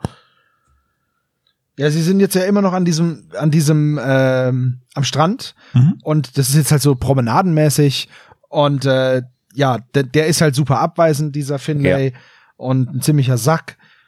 Und äh, ja, dann kommt, ach so, Mann, Mann könnte sein, da gibt's jetzt so ein verrückter Dude, der sagt, es wird bald ein Sturm kommen. so, und ich Stimmt. glaube, das ist Mann. Stimmt. Ähm, Winter is coming. Achso. Genau. Brace yourself. Winter is coming. So, und dann gibt's halt hier diesen, dann läuft Finlay halt zu diesen, ja, Umkleide, Strandumkleidedingern. Und da wird er eben von diesem blonden Mann, Mr. Blond, beobachtet. Und äh, der telefoniert dann da auch. Und Peter versucht dann nochmal Finlay zu warnen. Der hat auch eine Verletzung am Kinn, aber ist immer noch abweisend. Und äh, dann fragt er ihn auch nach dem Blonden, dann sagt er hier, nee, komm, lass mich in Ruhe, tschüss, ciao, Kakao. Und dann äh, ist diese Szene da vorbei. Er ruft dann, Peter ruft dann noch Justus an und sagt ihm halt, was Phase ist.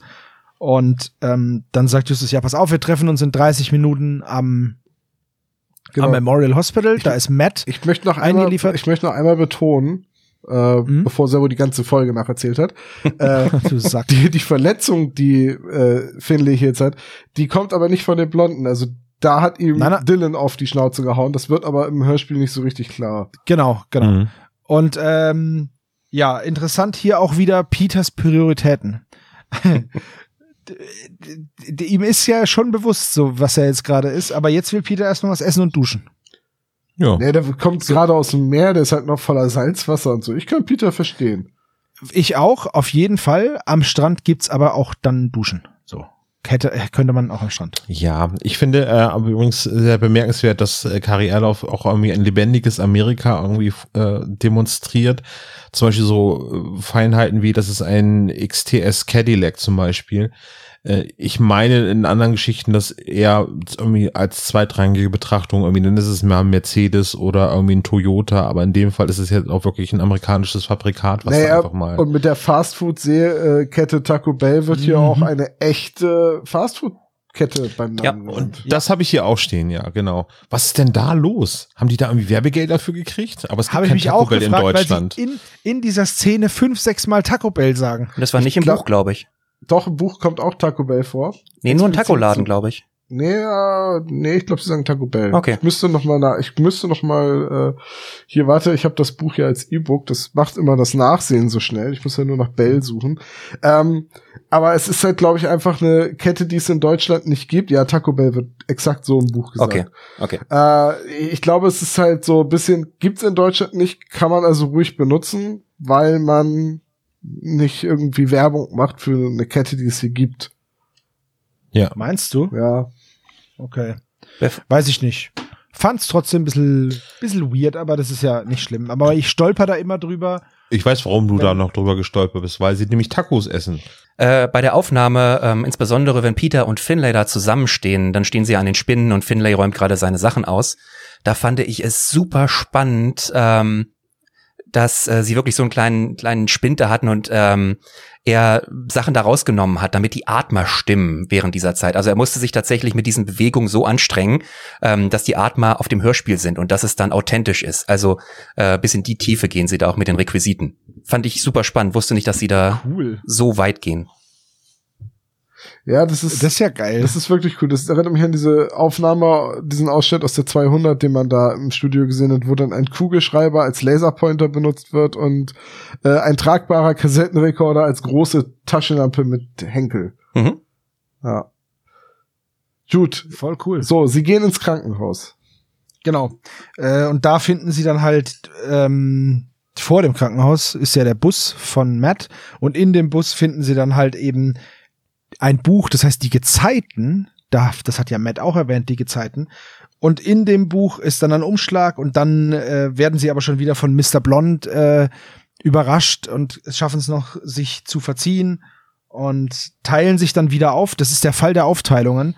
Bob beobachtet den Blonden und Justus und Peter ähm, sind halt noch in der ähm, war noch im Bus und äh, jetzt fahren sie dann alle mit dem mit Bobs Käfer wieder heim und zu beziehungsweise zu Taco Bell. Genau. Aber das ist doch ein einfacher Tidenkalender, oder? Das ist ja jetzt kein Sachbuch über die Gezeiten, sondern das ist ein Das war ein Tidenkalender, der Thriller. ein Roman. Ein Thriller. Das war ein Ein Roman, Thriller. die, die Gezeiten, Ah, okay. wo allerdings Matt die Seiten rausgeschnitten hat, um da drin die Zeitungsartikel und so zu verstecken. Genau. Ja, okay, ja. Das gute alte Versteckbuch aus dem Knast. Ja, es ist, ist auch noch seine Pistole drin und sein Kruzifix und das Weihwasser. Genau. Aber die beiden sind nicht die ganze Zeit im Bus, oder? Die gehen doch in der Zwischenzeit ins Krankenhaus, um mit Matt zu reden. Genau, aber da ist nichts. Also Genau, die kommen halt nicht durch. rein. Genau. Genau. Genau. Was zu einer sehr coolen Szene im Buch führt, weil Justus jetzt den Plan hat, also sie teilen sich dann ja auf am nächsten Tag und Justus schmiedet dann den Plan, wie er an die Verkleidung rankommt. Ja, das ist, äh, das ist auch cool, ja.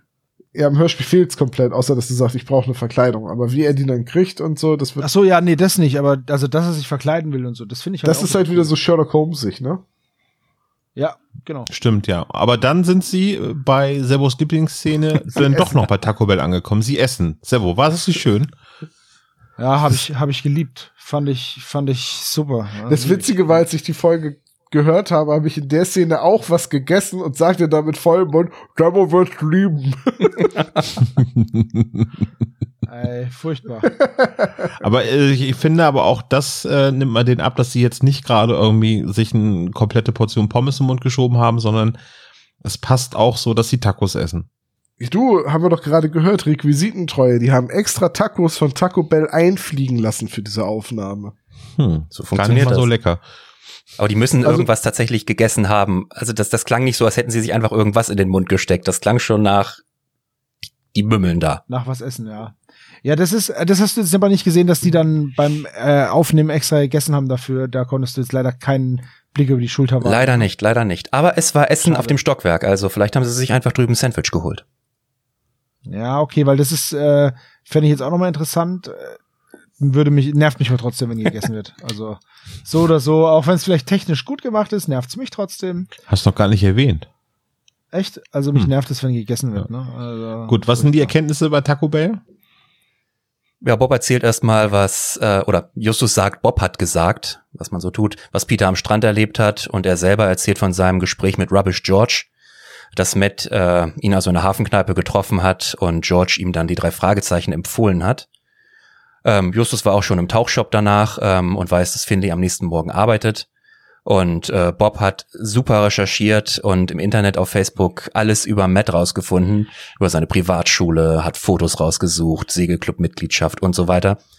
Und äh, ich glaube, was am wichtigsten noch ist, ist, dass er der Sohn von Lawrence James Cooning ist, ähm, der eine Privatklinik leitet und äh, in Los Angeles jetzt auch eine eröffnen will. Was ich allerdings nicht verstehe, ist, warum Justus verschweigt, dass Rubbish George ihn mit einer dreckigen Bratpfanne niedergeschlagen hat. Ja. Und ihm danach Kaffee aus einem Rost, aus einer rostigen Blechdose angeboten hat. Mit Ja. Öl verschmiert oder wie? Klang so, ja? Das, das fehlt schon so, so ein bisschen, ne, was in der Szene.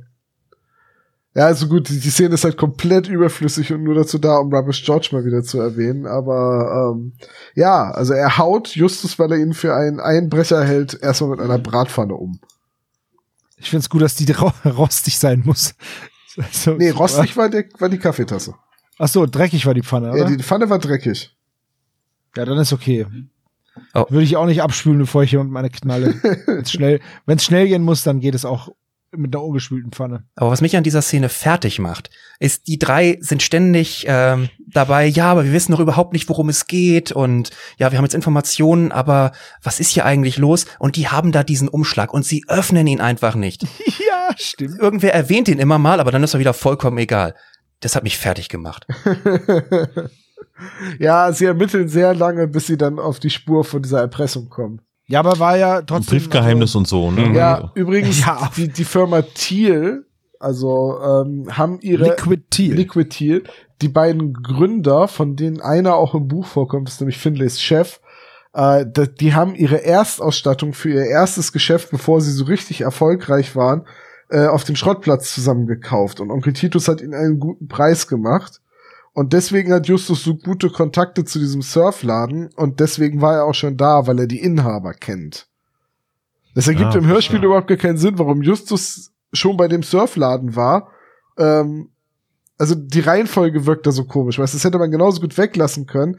Und dann geht Peter halt am nächsten Tag auf gut Glück hin und sieht, ah, tatsächlich Finlay arbeitet. Aber über den Surfladen müssen wir gleich nochmal reden. Ähm, den finde Also ich mich die, ganz die gut. Glocke an dieser Tür von dem Surfladen, die muss ja, die muss ja heiser gewesen sein am Ende des Tages. Ich habe noch mal eine Frage, Tom, äh, als jemand, der das Buch noch gelesen hat. Bei mir standen zwei Schreibweisen von Farron in dem Buch drin. War das bei dir auch oder war das irgendwie eine komische Anmerkung bei mir? Also bei mir stand Äh, Farron Schrägstrich Farran, also mit A. Nee, bei mir war nur eine Schreibweise, aber ich kann natürlich, dadurch, dass ich das E-Book habe, kann das eine aktualisierte Auflage sein, ne? Oder ist es Ja. bei dir auch ein E-Book? Ist ein E-Book.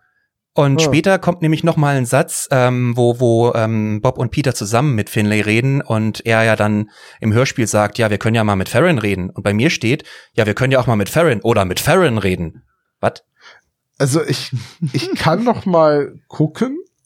Vielleicht habe ich da drüber hinweggelesen, einfach so in der Eile. Aber bei mir war das, glaube ich, die ganze Zeit immer mit A geschrieben. Okay. Also F-A, Doppel-R-Y-N. Ja, genau. Und bei mir ist die zweite mit A statt Y.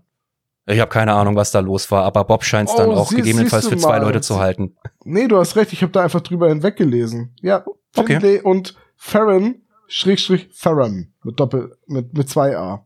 Ja. Dann haben wir Gut, die dass wir gleiche. uns da nicht verrannt haben, ja. Ja, pf, gut, es steht da mit einem Schrägstrich hinter, aber es ist mir gar nicht aufgefallen, da habe ich so drüber weggelesen. Ja, wie gesagt, in dem Satz später bei Bob ist es, ist es offensichtlicher, dass er mit Farron oder vielleicht auch mit Farron reden möchte. Man weiß es nicht. Ja, genau. Eine von den beiden. Finlay hat zwei Schwestern passt. Ja, aber ähm, Finlay hat nicht noch weitere Geschwister. Doch, er hat doch einen Bruder, ne? Aber der, der taucht in der Handlung nicht weiter auf. Also im Hörspiel ist er nicht. Im Buch glaube ich Den auch wird er, nicht. glaube ich, auch nur kurz erwähnt. Oder ich krieg da gerade was durcheinander. Jetzt hat er einen. Ja, jetzt hat er einen Bruder. Ja, ab jetzt ist es, ist es äh, Das ist Kanon. Kanon. Ulf, Ulf heißt der. genau, Ulf. Ja. Ja. Lebt jetzt bei den Großeltern an der Ostsee wegen seines Asthmas. ist richtig. Außerdem passt er da besser rein mit Ulf als Der Name. Nachbar von Boris, genau. Und der wohnt da auch schon seit 40 Jahren. Gut, okay, also. Nächste Ähm, Szene, Sebo, für uns Ja, weiter. wichtig, wichtig, auf diesem Zettel, der jetzt in dem Umschlag ist, steht eben dieses Datum 17. August, 21 Uhr, Coast View Drive. Letztes Jahr. Ja. Das ist halt wichtig, weil das Darf man nicht Endeffekt- durcheinander bringen, genau. Genau, genau. Wie, wer macht denn sowas? So, also. Peter und Bob sollen dann morgen noch mal zum Liquid Teal Surfshop, während Justus noch mal versucht, in das Krankenhaus zu kommen. So. Und als erstes sind wir jetzt bei Liquid Teal. Und da geht's jetzt dann halt wieder hin und her. Ein abwesender Finlay und zwei sehr bemühte Detektive. Und also ich habe dann irgendwann den Überblick verloren, wie oft die jetzt in den Laden rein sind, ihn angesprochen haben, er sie abgelehnt hat, sie wieder raus sind, sie wieder rein sind. Also das war, das ging Ich- viel hin und her. Aber das, Sind, ja, ich, genau, und gar da nicht bist so oft rein und raus. Äh, sie sind vor allem halt, haben sie sich im Laden umgesehen und mussten sich dann überlegen, was sie haben wollen, damit sie als Kunden Ja. zählen und solche Sachen. Genau. Aber die gehen auch mehrfach raus oder, oder halt, ja, oder bleiben halt im Laden und werden raus komplimentiert und bleiben dann doch wieder drin und so. Was wir jetzt aber hier sehen ist, und was auch ganz oft in dem Hörspiel passiert ist, dass man je, dass eine Person irgendwo auftritt und gesehen wird und jemand sagt, irgendwoher kenne ich die, diese Person. Und das ist jetzt auch hier so, denn ähm, Finlay bekommt Besuch vom Lieferanten und äh, ja, redet dann halt mit dem und Bob kommt der halt bekannt vor.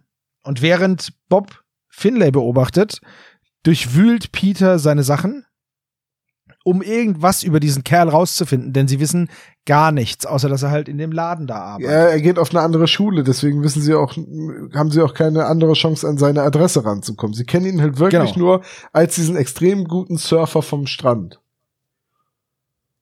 Und da Und ist Facebook, Facebook scheint es bei den drei Fragezeichen nicht zu geben. nur für reiche Privatschnösel.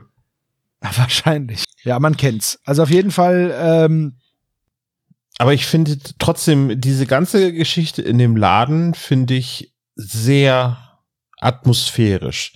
Ich, ich nehme es, auch wenn es im Studio aufgenommen worden ist, nehme ich den Protagonisten ab, dass sie sich wirklich in einem Surfladen befinden. Vielleicht liegt es auch nur an diesem Name-Dropping irgendwie so, wir brauchen Wachs und, äh, und die, die T-Shirts in anderen Farben. fand und ich so aber, fand ich aber eine mega geile Szene auch. Die Szene Ja, ist super. wenn Die hat wenn Finlay sagt, ich rede nur mit, Dynamik. ich rede nur mit Kunden und Bob, ja, brauchen Wachs. Dann, dann hätte ich Das- ganz gerne die, diese Briefmarke. Wir verkaufen keine Richtig. Briefmarken. Ich weiß nicht, wo die herkommt. Ach so. Ich hätte gern Äh, dieses eine Schlüsselband. Dann würde ich gerne dieses Surfbrett da kaufen. Das kostet 15.000 Dollar. Ähm. nee, aber Also als Replik hätte ich das gerne, genau, für meinen Schlüsselanhänger. es ist genau. eine absolut coole Szene. Von der ganzen Atmosphäre her. Und auch, äh, wie dann der Transporter kommt und so. Das Einzige, was mir fehlt, ist, äh, im Buch gibt's noch den Chef von Finlay, der halt äh, immer zu Finlay sagt, jetzt sei nicht so unhöflich zu den Kunden. Weswegen die drei Fragezeichen halt nicht achtkantig rausfliegen, weil sonst könnte Finlay sie ja, also im Hörspiel hätte Finlay ja eigentlich die Möglichkeit, sie einfach zu ignorieren. Und im Buch ist er durch seinen Chef gezwungen, halt auch nett zu sein und dann auch diese, dieses Verkaufsgespräch runterzurattern von wegen hier 100% Elastan, komm damit nicht in die Nähe von offenen Flammen, bla bla bla, ne? Ähm, und, und das ist halt, Absolut, ja. und, und dass Peter dann sich halt auch noch von dem, oder nee, nee, Bob ist das, der zu dem Inhaber sagt, er würde gerne anfangen zu surfen. Er wüsste aber nicht, welches Brett für ihn das Richtige wäre. Und der Ch Chef halt sofort, na dann komm mal mit, Junge. Und führt halt mit Bob erstmal voll das Verkaufsgespräch. Ja, das, Ja, aber das wäre aber dann, glaube ich, zu viel des Guten auch gewesen im Hörspiel. ne? Also, ja, ist halt wieder eine Rolle, die man ganz gut sparen kann. Aber das erklärt vielleicht auch, warum Finlay so bereitwillig den Laden alleine lässt, um den Lieferanten in Empfang zu Ja. nehmen. Also bei Rubbish George möchte ich übrigens noch mal ganz kurz ergänzen, das haben wir eben vergessen, äh, den, äh, der, der Sprecher, der ursprünglich den Rubbish George gesprochen hat, den gab es ja nicht mehr. Der ist ja äh, verstorben in der Zwischenzeit und der wurde erst in Folge 200, also das ist jetzt zwar nicht mehr so weit weg, aber da wurde erst ja neu besetzt, weil da die Rolle quasi nicht weglassbar war. Weil sie eine tragende Rolle war in Folge 200. Ja, Weglassbar, Aber- schönes Wort. Ne, aber ob das jetzt wirklich der Grund war, ihn dann zwangsläufig dann auszusparen und man hätte ja auch einfach jemanden besetzen können, aber gut. Sei es drum. Ähm, okay. So, ähm, Szene da, der Lieferant, Darren sieht da Bob, das ist wichtig, weil er sich später dann Dylan. Äh, Dylan, nicht Darren. Ja. Dylan, der wird sich dann später an Bob erinnern, so, ne, Telltale-mäßig. Dylan wird sich daran erinnern. Yep. Oh ja. Gut, sie finden so immerhin Finleys Adresse raus. Richtig. Über seinen Uni-Ausweis, den Peter einfach mobst. Was ich hier noch spannend fand. Nee, das wollte ich gerade sagen. Das finde ich super spannend. Im Buch ist, es, ist er durchgehend noch Schüler. Und im Hörspiel wurde aus irgendwelchen Gründen Uni draus gemacht. Auch später Uni-Zeitung statt Schülerzeitung. Ich habe keine Ahnung warum. Naja. Der Dylan, Stimmt. oder? Nee, nee, Nein, nein. der Finlay. Finlay. Finlay ist Finlay da geht Student. eigentlich auf eine andere Highschool. hier nicht. Ein Hier weiteres studiert Rätsel. er Surfologie. Ja. Wellerit, nee, Well Wellenkunde. Ja, man kennt's. Normalerweise sollte man aber für Wellenkunde bei den Drahtschwellen in die Lehre gehen. so viel sei euch gesagt. So, wir sind jetzt, also das ist jetzt mit dem Lieferanten ist die eine Szene im Shop. Dann gibt's die Überblendung zum Memorial Hospital. Da spricht Justus jetzt verkleidet als äh, Reinigungskraft mit Matt, der ihn natürlich sofort als drei Fragezeichen Mitglied erkennt. Als er die Brille abnimmt. Denn das ist wie bei Superman und Clark Kent. Richtig, richtig, absolut. Und ähm, hier erfahren wir jetzt, dass äh, Matts Vater ja jemanden engagiert hat, der sich um Finlay kümmern soll und ihn beseitigen soll. Und äh, ja, dieser Mann war eben blond, fast wie ein Albino. Und äh, jetzt ist Matt halt hin und her gerissen, weil er nicht weiß, warum macht sein Vater sowas und äh, wie, wie, wieso zielt er auf so einen Surfer und jetzt versucht Matt das halt zu verhindern. Sehr anständig, der junge Mann. Na, wir Er haben halt mich ein alle bisschen Da an- Vinci Code gesehen und wenn Ich wollte gerade sagen, Silas, ne? Genau, ja, wenn der Albino angehört weißt, wird, weißt du, es ist ernst. Ja. Genau. Und bevor dann noch mehr Infos kommen, kommt seine Mutter rein und das Gespräch mit Justus ist beendet und wir sind wieder beim Surfshop. Jetzt klaut er eben diesen Uni-Ausweis. Aber wir dürfen äh, Professor Brown dürfen wir nicht vergessen. Und Mr. Ja, Miller, Miller. und den OP bitte, Mr. Mr. Miller. Ja. Genau. Ja. Mr. Miller ist wahrscheinlich der Chef vom Reinigungsdienst, der, der den OP sauber machen muss. Yep. Alles voller Blut, Mr. Miller. ja, aber äh, sie sind wieder da. Also wie sieht ein Krankenhaus in Amerika aus? Es ruft permanent jemand. Aber Professor Schwester Braun. Michaela kam nicht vor. Ja, ja, die, fehlt. noch, ja genau. Aber die hat heute frei. Die ist mit Jeffrey, ist sie im Urlaub. Und eig- eigentlich hätte jetzt noch Katja Brügger reinkommen müssen, die ja auch eine äh, Dings, ein, eine ähm, Krankenschwester spricht, wie in allen anderen Folgen, in denen sie auftaucht.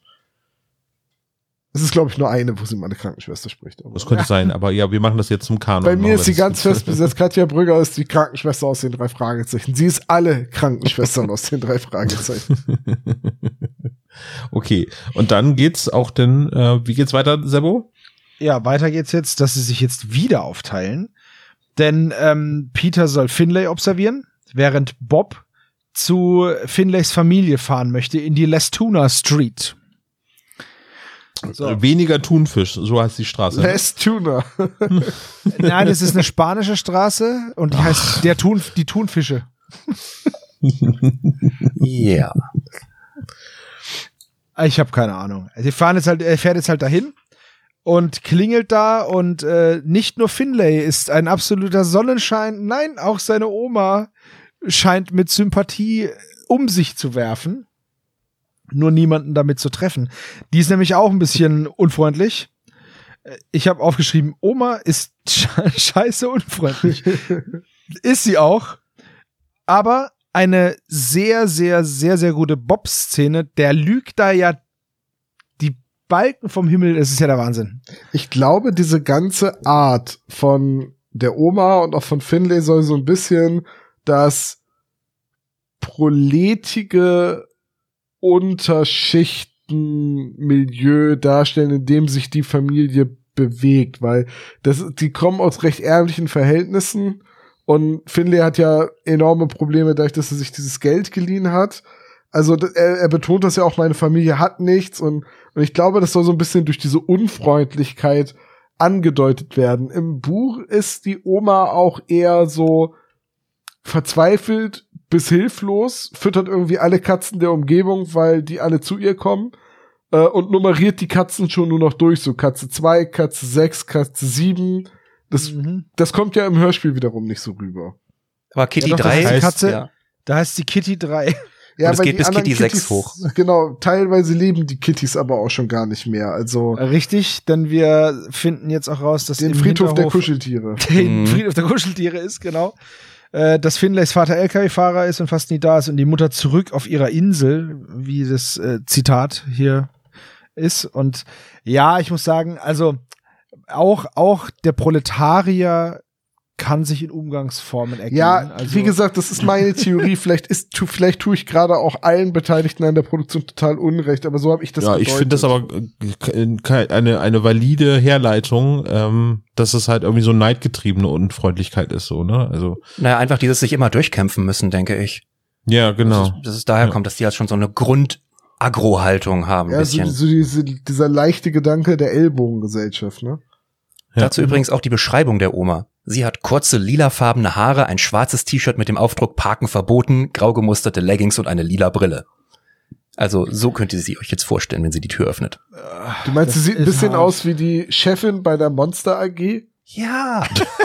du meinst diese Schnecke? Ja, ja, genau die sein. meine ich. Genau so sieht die Oma aus. Absolut, ja. Die auch, und die trägt ihr Haus hinten auf dem Rücken. Cool. Sehr geil. Nee, aber auf jeden Fall, Bob äh, geht dann weg von, von der Oma und trifft dann auf, Dylan. auf zwei Männer, ne? Erstmal auf Genau. Dylan, Ja. der ihm einen Denkzettel verpasst und ihm auf die Schnauze haut. Und danach auf Mr. Blond, der ihm zu, der zu ihm sagt, du solltest echt mal was mit gegen deine Ja. Nasenbluten machen. Das sieht nicht gut aus, Junge. Ich fand Dylan an dieser Stelle, der klang nicht wie ein einfacher Schläger, der klang wie ein Berufsattentäter. Der klang wie ein Also- Berufs-, wie ein Schwerverbrecher. Das war so Ja. großartig. Ich Ja. liebe Ja. diese Szene. Das ist so gut. Aber- Richtig gut. Bob, und das ist etwas, wo Kari wahrscheinlich auf unseren Klischee-Koeffizienten geachtet hat. Steile These, ich weiß nicht, Ja. was ich weiß. Aber Bob geht nicht nur nach K.O. unserem- Ne? Die schreiben nur noch nach unserem Klischee. Natürlich. Zumal Kari uns irgendwie kennengelernt hat, eine Woche bevor das Buch erschien. Und damit Ja, wahrscheinlich irgendwie sechs. Monate nach Abgabe des Manuskripts. Ja, aber die schreibt es doch nochmal um. Ja, genau. Ja, eben. Das, Das ist doch ein E-Book, was ihr gelesen habt, Das, oder? das Also- Buch wäre viel früher erschienen, wenn sie uns nicht getroffen hätte. So wird das. Aber wenn Kari das hören sollte, liebe Grüße. Äh, wir sind an ekelhafter Selbstüberschätzung nicht zu übertreffen. Auf jeden Fall, ja. Aber es ist Guck ja auch mal. dein Geburtstag, Tom. Und Ne? das Geile ist, wir sind so selbstüberschätzend, dass wir sogar niemandem zutrauen, uns selbst zu überschätzen. Weißt du? das, niemand kann das so gut wie wir. Und selbst Meine Bescheidenheit, meine Bescheidenheit, ja, die wird nur noch, Ist legendär, genau. die wird nur noch durch meine Großartigkeit in den Schatten von meiner. Selbstreflexion übertroffen. Stefan, mach du einfach mal weiter, bevor wir uns hier noch gegenseitig. Um Kopf und Kragen Naja. reden. Ja, äh, Mr. Bond klingelt dann noch bei Finlays Großmutter, wird aber nicht reingelassen und äh, was wichtig ist, Bob sieht, dass er ihr eine Notiz in irgendeiner Form dalässt. Ja, und danach sind wir schon wieder äh, beim Liquidiershop, aber noch nicht drin. Mhm. Also diesmal sitzen wir erstmal draußen. Und äh, Bob erzählt Peter erstmal von seinen drei Begegnungen der dritten Art, weil er ja auch der dritte Detektiv ist. ähm, Ja, das war ganz lustig eigentlich. Ja. Ich habe hier aufgeschrieben, Beulen Bob berichtet. Boah, das ist ein exzellenter Titel. Streichhai-Alarm auf Mallorca. ja, ich fand das ganz gut. Entschuldigung. Ausgezeichneter äh, Szenentitel. Ja, Hammer. Dankeschön, Dankeschön. ja, gut. Ähm, äh, Surfshop, so. Und jetzt gehen sie aber wieder rein, ne? ja. Und erzählen Finlay das doch. Also ich fand's da ein bisschen enervierend, muss ich sagen. Weil dieser Finlay auch so unzugänglich ist. Mhm. Also die, die geben sich wirklich alle Mühe und der sagt immer nur, ja, mhm, mhm, und jetzt geht bitte wieder. Ja, aber du musst dich auch so in Finlay reindenken. Der, der, sein Plan ist eh schon ziemlich gewagt. Äh, droht nicht aufzugehen. Er braucht dringend dieses Geld, sonst muss er sein Leben riskieren auf dem Surfbrett. Und dann sind da diese drei Arschkrampen, die bei jeder Gelegenheit, die einfach nicht weggehen wollen und die wirklich keine Gelegenheit auslassen, ihm irgendwie den Tag zu versauen. Ich kann sein kurz angebunden sein total nachvollziehen, weil er wirklich, der sieht halt seine Fälle davon schwimmen. Das ist richtig. Haben, Aber dennoch ist es ein bisschen nervig, wenn es so oft passiert. Hier haben wir übrigens stimmt. einen sehr großen Unterschied zum Buch. Ähm, denn hier ähm, erzählen sie ja, dass sie Finlay weggelockt haben mit dem T-Shirt-Tausch und dann geschaut haben, was er aufgeschrieben hat, als er seine Oma angerufen und nach der Notiz gefragt hat. Das alles kommt im Buch nicht vor. Im Buch beobachten sie ihn einfach rund um die Uhr. Also da ist im Schichtbetrieb immer jemand, der ihn beobachtet, selbst nachts das Haus, das läuft. Also der hat echt keine ruhige Minute mehr. Und Peter geht sogar noch mit Finlay surfen. Ähm, und äh, die beiden haben so einen Deal. Für jeden Trick, den Peter da ausführt, beantwortet Finlay ihm eine Frage. Peter ist aber super dabei, macht zwei Fragen. Einmal, wo warst du am 17. Nacht um 21 Uhr? Auf dem Weg nach Hause war surfen. Hast du an dem Abend was gesehen oder erlebt mit Dr. Kuning? Ja. Und dann hat Peter keinen Bock mehr und geht. ja, aber das ist eigentlich ein sehr geiler äh, Moment, weil ich auch im Buch das Gefühl hatte, dass Finlay da anfängt, Peter nicht nur als Nervensäge zu sehen, sondern auch irgendwie begreift zu verstehen, der meint das ernst und der will wirklich rausfinden, was hier los ist und der will wirklich helfen und er ist vor allem gar kein schlechter Surfer. Ja. Also, das war für mich so im Buch der Moment, wo Finlay und Peter anfangen, sich anzufreunden. Genau, das fand ich auch super. Also das hat Finlay ein bisschen angenehmeren Charakter gegeben. Ja. Das ist jetzt so eher der, der, der Turning Point sozusagen, was, was sein Charakter angeht. Das ist wahrscheinlich auch der Ähm. Grund, warum ich der Figur jetzt viel wohlgesonder gegenüberstehe als äh, Sebo, der ihn einfach nur lästig findet. Ja, weil mir halt dieser Hintergrund auch fehlt, ne? Das ist ja, Ja, ja, klar, aber ich, ich merke gerade, es liegt wahrscheinlich wirklich daran.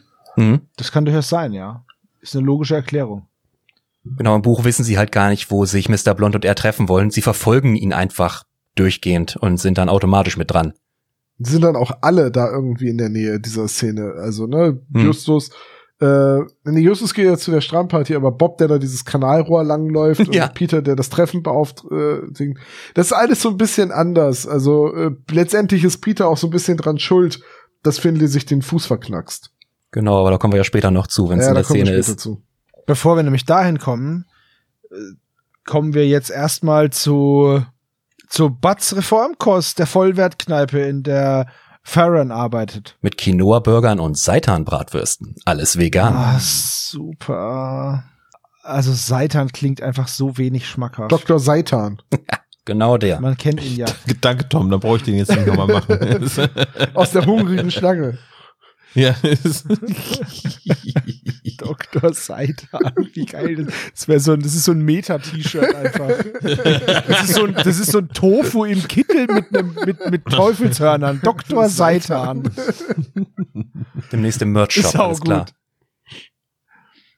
Ja, gut, ähm, jetzt reden sie halt mit Farron, sehen vor allem auch, dass sie humpelt. Und wir erfahren jetzt halt, dass Dylan Parks dieser Schlägertyp ist, der Bob verbeult hat und der ist halt super gefährlich und er hat noch zwei Gangmitglieder und die arbeiten im Werk von Liquid Teal, die lackieren da die Surfboards.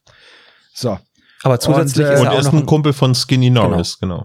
Genau, er ist, ein- er ist ein Kumpel von Skinny Norris und deswegen muss er ja schlecht sein. Dem ist auch nichts hinzuzufügen. Das ist ja auch so.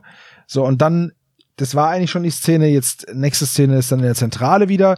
Jetzt kommt Hacker Bob, der, der so ziemlich alles rausfindet über Matts Vater, was es da zu finden gibt. Der aber auch gleichzeitig noch alle seine Kanäle nutzt und zum Beispiel bei Sex Sandler anruft und dann halt rausfindet, dass er halt mit dieser Sängerin von den Coconut Diamonds was hatte, mit dieser Stacey Warren. Und äh, ja, also die, die, die nehmen es alle nicht so ernst mit dem Datenschutz, weil Sex gibt ihm zum Beispiel einfach mal die Nummer von dieser Stacey und dann erreicht er da aber nur ihre Background-Sängerin. Die plappert aber einfach alles aus. Ja, und Das ist, ja, das ist eine blöde Kürzung. Also, die eigentliche Detektivarbeit, die Bob da macht, die, die fällt so ein bisschen weg, weil es gibt eine Szene, wo Bob da dann hinfährt und sich mit der unterhält und die schwindelt ihm aber einen vor. Ja, der wollte uns eigentlich nur für eine Feier engagieren, aber das hat dann doch nicht geklappt und jetzt lass mich auch in Ruhe, ich muss jetzt auch los. Und dann kommt die Nachbarin, äh, also die Mitbewohnerin sagt, ähm, der wollte die nicht für den Gig, der wollte die daten. Der, und ich habe mich deswegen auch mit ihr gestritten, weil sie sich an einen verheirateten äh, Mann ranmacht, der auch noch so viel älter ist und so. Also das ist ein bisschen anders, wie Bob das alles rausfindet und ein bisschen, mh, ja, ein bisschen eleganter, nicht, nicht ganz so abgekürzt. Also ich fand es jetzt nicht schlimm. Ich fand es ganz gut zusammengefasst. Äh, es war nur so, ja, äh, Anrufe und dann empfindliche Daten rausbekommen. Aber das ist okay. Also, aber das ist Amerika, also das ist jetzt ein bisschen andere Prämisse als hier in Europa, ne, was Datenschutz ja. angeht. Es ist halt jetzt dieses, was ich cool finde, ist halt dieses, diese Nacht im August letzten Jahres, die hat so ein bisschen was von diesen Teen-Horror-Movies, wo dann immer was Schlimmes passiert, ein dunkles Familiengeheimnis und alle ja. sterben und so. Ich weiß, wen du letzten Sommer überfahren hast. genau. Ja, genau. Der, der, Klassiker, man kennt's. Äh, Fast and Furious, Teil 1 bis 9 oder so. das wären ganz andere Filme. Äh, richtig. Ähm, gut, und jetzt beschatten sie halt Finlay mit Fahrrädern. Voll, da hatte ich ohne irgendwie, nur dass sie halt das Finlay mit dem Fahrrad losfährt und die auch mit dem Fahrrad losfahren, hatte ich so einen Stranger Things Moment. Weil die da ja auch alles, diese Kinder alles mit dem Fahrrad machen und dann, ich weiß nicht, das kam dann so, oh, wie bei Stranger Things, also keine Ahnung. War halt irgendwie so, und dann fahren die auch noch zu so einer, zu so einer Aussichtsplattform, weil das war ja jetzt eher so, habt ihr das jetzt auch als Wald wahrgenommen oder war nur ich das? Nee, ich habe das nicht als Wald. Ich habe das irgendwie als an der Klippe wahrgenommen. Ja, aber da das muss ja auch so irgendwie so, so ein Klippenweg, äh, wo auch die Autos hinfahren zum zum. Ja, aber da müssen ja irgendwo Gebüsche sein. Ne? Die haben sich doch im Gebüsch versteckt. Ja, das gibt's ja auch da. Also ist ja, jetzt ja aber so, da ist dann ein so ein, ist, ne? ein so ein Busch und da sitzen nee, die zwei, sonst wären die drei Fragezeichen hier aufgefallen. Ja. Das sind zwei Büsche. In dem einen ist äh, irgendwie hier Jason von Moore ist der drinne und in der anderen sind die drei Fragezeichen. Haben sie Glück gehabt. Man kennt's ja. Ja, ich hab's halt irgendwie so so wahrgenommen, aber ist ja okay. Dazu gab es übrigens okay, eine Einzelaufnahmesession für Anwesenheitsgeräusche. Uh. Die wurden wahrscheinlich nicht nur hierfür verwendet, sondern auch für anderes. Aber da saßen die drei tatsächlich um diesen Tisch herum und haben nur, ja, also nur geatmet in irgendeiner Form. Ähm, und äh, da kam dann auch auf äh, von Andreas Fröhlich, wir könnten das eigentlich mal so eine ganze CD nur mit solchen Atemgeräuschen und ähnlichem. Ich meine, die Leute schlafen doch sowieso dabei ein, also können wir es auch richtig machen. Wir haben sowas mal gemacht im Adventskalender. We did it first. Kann man gerne von uns lizenzieren. Mhm. Ja. Wir verkaufen euch auch noch diesen kostenlosen Feuersound. aber, aber ist interessant, dass es da echt so Sessions gibt, wo man nur so Dad-Geräusche aufnimmt. Finde ich ganz cool. Gut. So, jetzt äh, ist an dann kommt quasi Aussicht das. Entschuldigung. Ja? ja, mach mal weiter. Jetzt ist an dieser Aussichtsplattform so ein erster, so ein erster, ähm, ja, Showmoment, wo halt Mr. Blond und Finlay aufeinandertreffen und wir jetzt so ein bisschen mehr Informationen kriegen. Es geht jetzt auf einmal um Geld und es gibt einen Boss und das ist eine einmalige Zahlung und jetzt will der, der Bösewicht da hier, dieser Mr. Blond, die Infos, aber die gibt ihm Finlay nicht. Und äh, eigentlich super clever, weil Finlay hat ihn halt sofort durchschaut, diesen Mr. Blond. Der will halt einfach seinen Chef erpressen. Das Ganze, ja, wird, führt dann zu Handgreiflichkeiten. Der Typ ist außerdem bewaffnet und die Ankunft von einer Pfadfindergruppe in der Ferne die entspannt diese Situation dann und äh, sie wollen sich dann am nächsten Tag nochmal treffen und erst dann gibt's halt Knete. Ja, hier haben wir wieder einen relativ großen Unterschied, ähm, denn äh, Dylan ist tatsächlich, Quatsch, ähm, Finlay ist schon dabei ähm, zu erzählen, was da passiert ist, als äh, plötzlich Bob eine Klippe runterfällt und direkt vor äh, Mr. Blond aufschlägt. Und dann löst sich auch direkt ein Schuss, ein Querschläger. Ähm, Mr. Blond schickt äh, Bob dann in ein Abwasserrohr und sagt ihm, du zählst jetzt bis 100 und gehst geradeaus. Ähm, also das ist schon ein bisschen anders. Und ähm, ja, dann kommen die, anders. dann kommen die Pfadfinder. Nein, das gar nicht. Vor allem kommt jetzt aber die Szene, wo ähm, Peter die Schnauze voll hat von Finlays ja. abweisender Haltung und die beiden Jungs im Streit aneinander geraten und Peter, also die fangen an, sich gegenseitig zu schubsen. Das, und Peter, du, hörst zu Peters Gedanken. Er weiß, dass es jetzt total dumm ist, sich da zu streiten und zu prügeln. Und er weiß auch, dass das jetzt nicht weiterhilft.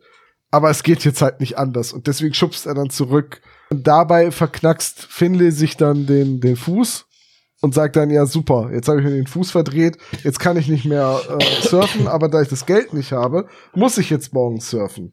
Hast du ja toll angerichtet, Shaw, du Pfeife. Ja, Also deswegen meine ich auch, dass Peter so ein bisschen aus Schuldbewusstsein sich dann bereit erklärt, anstelle von Finlay zu surfen. Ja, damit hat das wesentlich mehr Sinn ergeben, als Peter opfert sich einfach, weil Das kann ich doch machen. Ich bin eh der bessere Genau. Surfer. Der Plot verlangt es. Ja. Wir haben auch noch diese sch schöne Szene auf dem Wasser nachher, die muss ich sprechen, genau. Aber ja, das, aber es funktioniert doch trotzdem. Also es ist jetzt. Ja, nicht- es nicht funktioniert, schlimm, so. aber es gibt einen Unterschied zwischen funktionieren und glänzen und die Szene funktioniert. Aber sie glänzt nicht. Ja, und dann kommt es eigentlich schon zum Finale, ne? genau. Ähm, wir erfahren jetzt halt, dass gesurft werden muss und warum gesurft werden muss und lauter so Zeug. Und ähm, jetzt haben wir eine coole Szene, denn wir sind jetzt im Café Sea, View und es stürmt halt. Und das ist jetzt das, was ich meinte. Wir haben jetzt halt aus den verschiedenen Perspektiven äh, diese Szene und das hat mir richtig gut gefallen. Also die eine, die eine Perspektive ist halt Justus, der im Café sitzt und sich im Endeffekt um die Aufklärung dieser Grundgeschichte kümmert. Nämlich, er ist da mit Stacy zusammen, es kommt dann auch noch Merz Vater dazu und der ist ja ein absoluter Widerling. Der, Ja. der fängt da was mit dieser, mit dieser Sängerin an, okay, das ist sein Privatvergnügen, aber er betrinkt sich dann auch noch mit der und überfährt dann äh, die Schwester von Finlay. So, und die wäre sonst Profisurferin geworden und jetzt humpelt sie halt. Und nicht nur, dass er sie anfährt oder überfährt, sondern äh, er steigt dann auch noch aus, guckt sie an und sagt, ja, Pflaster drauf, ne? Schmeißt ihren Fuffi hin und haut ab. Und du musst, So, also das vor ist allem ja musst du bedenken, der Mann ist Arzt. richtig. Also eigentlich den hippokratischen Eid geschworen und müsste der Frau helfen. Richtig, also, also ein, wirklich ein furchtbarer Typ, richtiger Arsch. Habe ich auch hier aufgeschrieben, genauso. Richtiger Arsch. James ist ein absolutes Arschloch und sarkastisch. Ein sarkastisches Arschloch.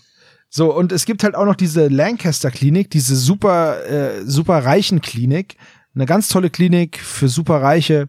Und äh, ja, jetzt ist es halt, das hat er halt, jetzt hat er halt diese ganzen, diesen ganzen Move hat er halt gemacht, die zum Schweigen zu bringen, weil zum Beispiel auch dieses, ähm, diese Klinik, die gehört seinem Schwiegervater noch. Und wenn jetzt rauskommt, dass er seine Frau betrogen hat, also die Tochter seines Schwiegervaters, und dann auch noch sowas gemacht hat und gegen seinen hypochondrischen Eid verstoßen hat,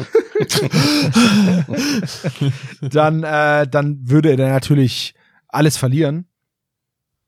Und äh, ja, dann wird halt noch so ein bisschen relativiert die Erpressung von Finlay. Das hat er ja nur aus der Not heraus gemacht. Also man, man sieht's ja auch an der Summe. Also 1600 Dollar das ist ja nix für eine Erpressung. Und äh, ja, und dann wechselt halt die Perspektive zu Bob, der am Strand sitzt und Peter beobachtet der halt gerade ins, ins Meer stapft, beziehungsweise ähm, Dylan halt erstmal ins Meer stapft.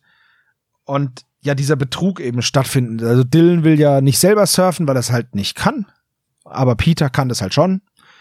Und dann tauschen sie halt die Rollen und in dem Moment, wo sie die Rollen tauschen, ist dann sogar kurz aus der Sicht von Dylan und dann aus der Sicht von Peter das Ganze. Und das Ganze endet dann mit einem Freudenschrei und erleichternder Musik, als Peter dann schafft, diese riesige Welle da zu reiten. Und ich muss sagen, die Soundkulisse bis dahin, die hat mir halt echt gut gefallen. Also es Ja. kommt richtig rüber, dass es, dass es halt super ungemütlich ist, was da gerade passiert. Aber Und, die äh, Musik, ja. als Peter dann auf der Welle ist, diese Triumphmusik, die fand ich sehr unpassend. Ja, die fand ich auch nicht triumphal genug. Also die war wen zu wenig heroisch. Die Weißt- war einfach ein bisschen so. dü- dü- dü- dü- Weißt du, welche Musik so. da hätte hingemusst? Die ähm, Adventure-Line-Musik aus der Stanley Parable. Aber ich, Der- ich bin der Einzige, der das Spiel gespielt hat, ne? Das Ding ist, du darfst jetzt Auf jeden Fall, raussuchen. ja. Du darfst jetzt halt raussuchen und in die Shownotes packen. Das ist halt auch Ja, toll. Und dann hören wir uns hinterher Ich, an und ich, sagen, ich ah, baue hier toll. einfach im Schnitt 10 Sekunden daraus ein.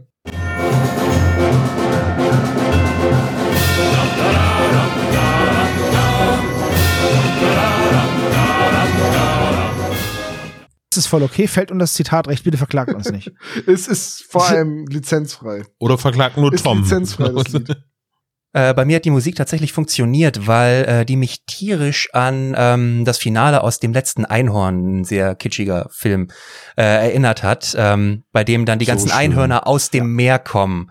Und äh, der Anfang klang tatsächlich fast genau so und das passte dann auch mit der Welle irgendwie. Und Peter ist dann das Einhorn, das aus dem Meer kommt und so weiter. Ah, Daher, also bei mir hat's funktioniert. Diese Bilder, die ich jetzt Landet bei. Jeffrey am Strand, genau. Ja. Trägt Übrigens selbst fand ich das- so einen Muschelbikini. Yep. Einen gelben. ähm, ich finde das im Hörspiel übrigens sehr viel schöner gelöst. Im Buch fällt Peter nämlich sofort runter und kommt nur irgendwie so ans Land. Ach, okay. Daher äh, fand ich das sehr, sehr schön, dass Peter es tatsächlich geschafft hat. Ja, das war, das war ziemlich cool. Fand ich auch cool.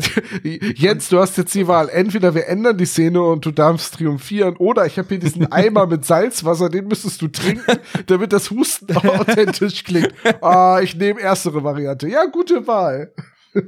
So wird's gewesen sein. Method Acting. ja, dann sind wir quasi jetzt auf der Veranda für die Auflösung. Ja, sehr es- sandige Es Veranda, ist, ja. es ist eigentlich der Strand, aber ja, es ist eine Verandaszene. Das wollte Ja. ich damit sagen, ja. Also, es wird alles nochmal geklärt und äh, ja, was sind die wichtigsten Punkte? Ja, das Wichtigste ist halt, dass jeder jetzt so ein, es, dieses, es ist diese, diese Teenie-Horror-Film-Abschlussgeschichte. Stanley verließ die Schule und ist immer noch mit Tessa zusammen und so. Und, und äh, ja, jetzt haben wir hier halt, die, die Hauptcharaktere sitzen eben zusammen, alle sind erleichtert, Dylan wurde verhaftet, Mr. Blond ist ein Krimineller, der ja jetzt wahrscheinlich auch seiner gerechten Strafe entgegenschauen wird. Bob kriegt Der wollte plastische halt diesen- Chirurgie für seine Nase. Genau, der wollte ja diesen Cooling selber erpressen. Farron wird bald in dieser super teuren Klinik operiert. Ihr Großvater und, hat ja äh, angerufen. Genau, der Großvater, von dem ich überhaupt nichts weiß, Yep. aber hey, der Großvater hat angerufen. Der ist bestimmt reich und ein großes Nee, Tier. das ist einfach ein mich. Fehler. Sie sagt, mein Großvater hat angerufen. Sie meint aber garantiert sein Großvater, weil nämlich Matts Großvater ja die Klinik gehört. Genau, es ist Mets Das Großvater. würde Sinn machen. Ja. Ja. Das ist halt einfach ein, ein Fehler. Da hat, da, die, hat, die hat mein gesagt und dadurch die ganze Bedeutung verändert. Gut, okay. Ja, und dann ähm, wird sie jetzt doch noch Profisurferin. Das freut mich sehr für sie. Und dann äh, Finlay muss jetzt, das fand ich übrigens sehr gut, Finlay muss Sozialstunden ableisten für den Erpressungsversuch. Beziehungsweise, ja doch, es ist ein Erpressungsversuch, weil es kam ja nicht zur, zur Vollstreckung, weil das Geld ja nicht übergeben wurde. Und er ist noch minderjährig, das kommt halt auch noch hinzu, ne? Und er ist, Deswegen und er ist es aber Ersttäter. Äh, richtig, ja, richtig. Aber er ist doch an der Uni. Ja, ja, ist er. Im Buch nicht. Also ja, ich weiß, ich weiß, aber so war Ja, jetzt hier gerade über vermindert. der ähm, Justus kennt sich ja in dieser Folge mit Sozialstunden eigentlich auch schon sehr gut aus, ne, Stefan? oh Gott, ja, erzähl mal. Also Justus lässt sich die oder hat sich abgeguckt, wie die Uniform aussieht und Tante Mathilda näht ihm die dann, damit Justus endlich Zeit hat, die ganzen Sachen sauber zu machen, die Onkel Titus gekauft hat. Unter anderem auch irgendwie portable Toiletten. Wo Justus so überhaupt gar keinen Bock drauf hat und Justus muss also Toiletten schrubben, während Tante Mathilda ihm die Uniform näht. Justus fälscht dann aber dieses, dieses Ausweisdokument von der Reinigungsfirma und wir- fliegt im Krankenhaus auch auf und wird dann von der Polizei abgeholt, und zwar Inspektor Cotter, der halt Justus erstmal anstauzt, was er sich schon wieder erlaubt hat. Und dann sagt, weißt du was, Justus, dieses Mal kann ich dich einfach nicht so davonkommen lassen. Fährt mit ihm zum Polizeirevier und sagt, wo du die Putzsachen schon anhast, unsere Toiletten sind heute noch nicht gereinigt worden. Und dann muss Justus nämlich die Toiletten vom Polizeirevier schrubben, damit er straffrei aus der ganzen Nummer rauskommt. Und es sind nicht die ersten, denn im Krankenhaus auf der Suche nach Mets Zimmer musste er auch schon so ein richtig dreckiges Badezimmer sauber machen. Es wurden einfach immer mehr Klos, die er an dem Tag Wo da noch jemand zu ihm gesagt hat, sei froh, dass wir dich nicht in den OP schicken. Ja, genau. Und das ist das, wovor sich Ja, das ist dieser Running Gag aus dem Buch, der eigentlich echt gut ist, weil Justus dann immer, gerade wenn er denkt, er ist durch mit der Nummer, muss er wieder irgendeine Toilette schrubben. ja, sehr geil. Ja gut, dann sind wir durch mit der Folgenbesprechung. Stefan, äh, Obwohl Tom Geburtstag hast, würde ich gerne dein Fazit Haben wir noch, hören. warte, bevor wir zum Fazit kommen, haben wir noch irgendwelche Änderungen zum Buch, Stefan? Ähm, ja, ein paar Kleinigkeiten. Ähm, zum einen im Hörspiel war mir nicht klar, warum Peter am Ende der Held von Rocky Beach ist. Einfach nur, weil er die Welle da mitgenommen hat. Der Superboy. Ja, ja, ja, ja. Superboy. Ja, was war da noch die Begründung aus dem Buch? Äh, aus dem Buch ist, äh, weil er ja am Anfang Matt aus den äh, vom Hai gerettet hat. Ja, stimmt, das ist ja im Hörspiel nicht sein, sein Job. Und Superboy kam daher, dass es äh, dieser Artikel, den ähm, Robert George da Matt gibt, das ist irgendwie so ein äh, Klatschpresseartikel, in dem die Superhelden von Rocky Beach oder sowas ähm, über die drei Fragezeichen geschrieben hat. Justus gefällt das auch gar nicht. Und Finlay nennt ihn einfach das ganze Hörspiel durch schon Superboy wegen dieses Artikels und zieht ihn damit auf. Und äh, eine Sache, die ähm, noch äh, ist relativ weit vorne, ähm, nochmal mit der Brandon-Szene. Da kommt so ziemlich aus dem Nichts, hey, was ist mit dir los, Peter? Ähm, weiß nicht, ob ihr das noch im Kopf habt. Also im Prinzip, Peter sagt was und ich direkt danach, ja, was ist mit dir los hier? Ist alles in Ordnung? Das kommt so tatsächlich aus dem Nichts. Im Buch geht es darum, ähm, dass Peter überlegt, er könnte ja durchaus auch Profisurfer werden, aber er hat sowieso schon so wenig Zeit und Kelly hat gerade wieder mit ihm Schluss gemacht, weil das alles nicht passt, weil er zu viel Zeit mit den drei Fragezeichen verbringt. Der steht da also drei Minuten und starrt ins Leere. Und äh, dann ergibt's halt auch Sinn, dass Brandon mal nachfragt, ob noch jemand zu Hause ist. Vor seinem Aber im inneren Hörspiel Auge kommt das halt- sein ganzes Leben an ihm Ja, ja, vorbei. genau. Alle 200 Genau. Trennungen von Kelly in den letzten 72 Stunden. Ja, genau das. Ähm, und das Ding ist, Jens Wawritschek hat auch geguckt, wieso ist denn der Text da, was? Ähm, aber dann haben wir es natürlich so gemacht, was im Skript stand. Ich wusste gar nicht, dass sie eine On-Off-Beziehung Doch, in den Büchern haben die ständig Streit. Und Kelly, also auch in Brainwash macht Kelly doch Schluss mit Peter. Ja. Das finde ich aber durchaus schade, denn Peters größtes Hobby sind nun mal die drei Fragezeichen. Das sollte sie unterstützen. Tut sie ja so, auch. Und am Ende möchte sie ja mit Peter zu Sinbria. Oh Gott, ja. Das ist keine Unterstützung, das ist ein, ein vergifteter Apfel.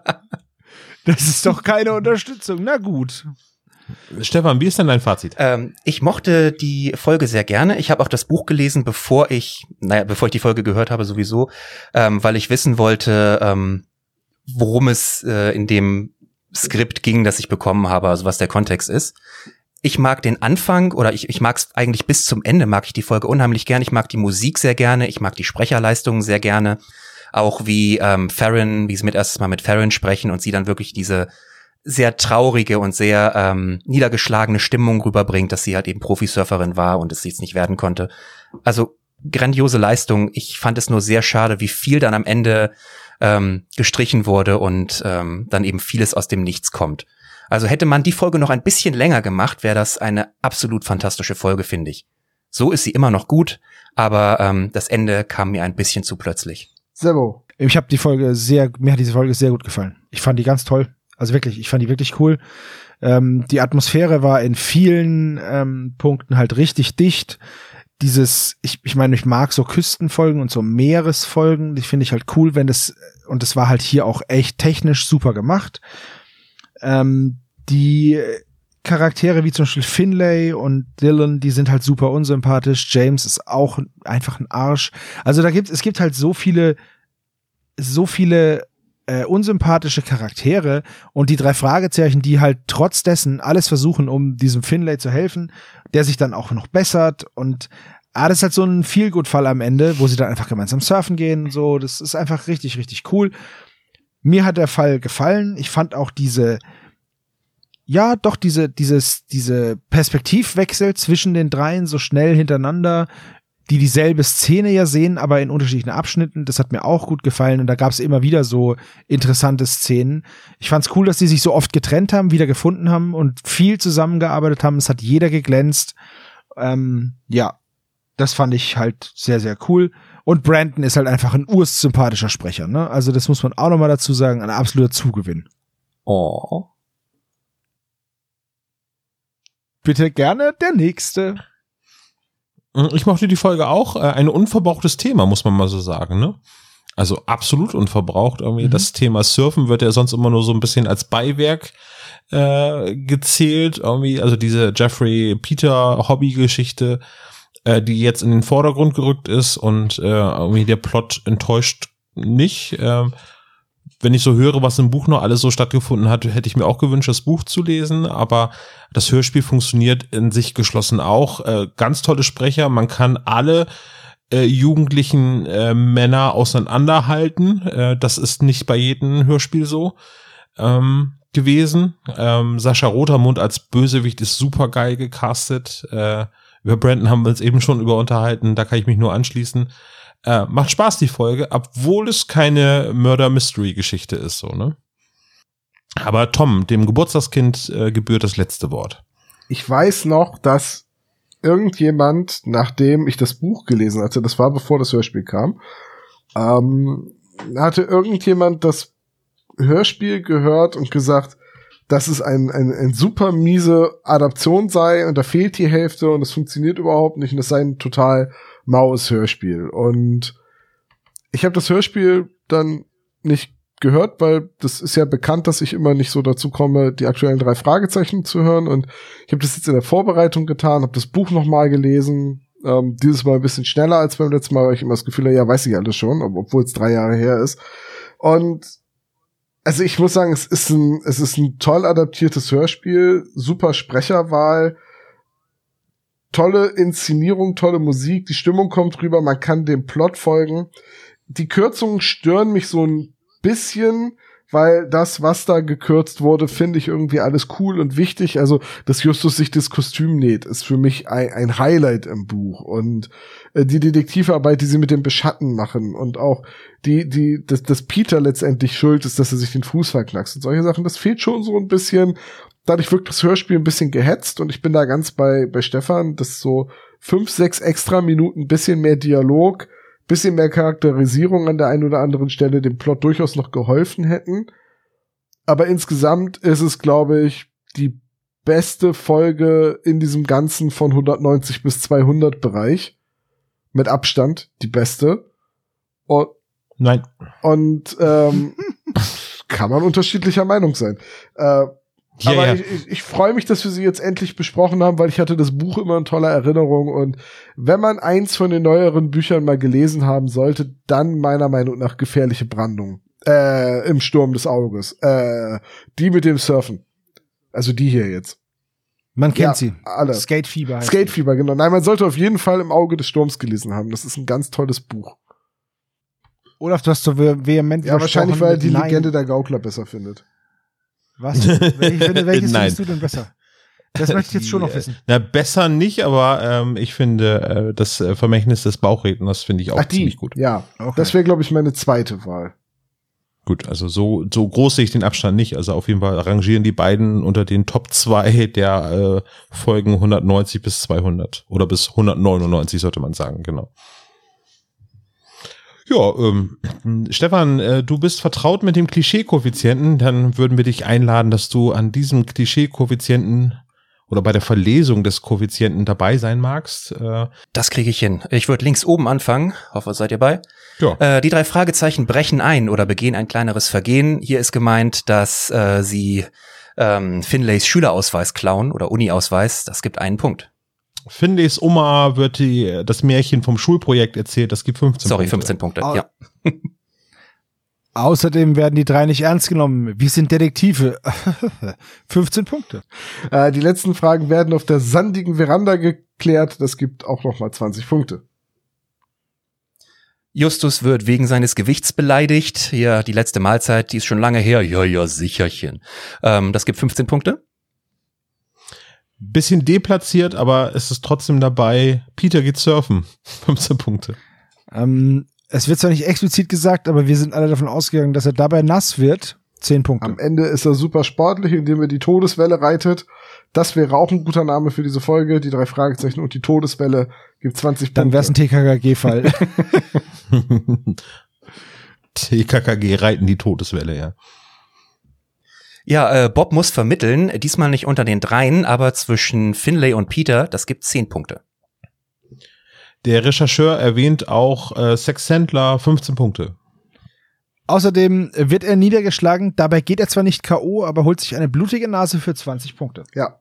Hörspiellängen bedingt recherchiert er alle wichtigen Details in absoluter Windeseile zusammen. Das gibt 20 Punkte. Sturmeseile könnte man dann auch sagen, ne? Ein stürmischer Rechercheur. genau. Entschuldigung. Ja, es gibt einen vierten Detektiv, einen nervigen Sidekick, nämlich den Hai vom Anfang. Nein, Matt. Das gibt 15 Punkte.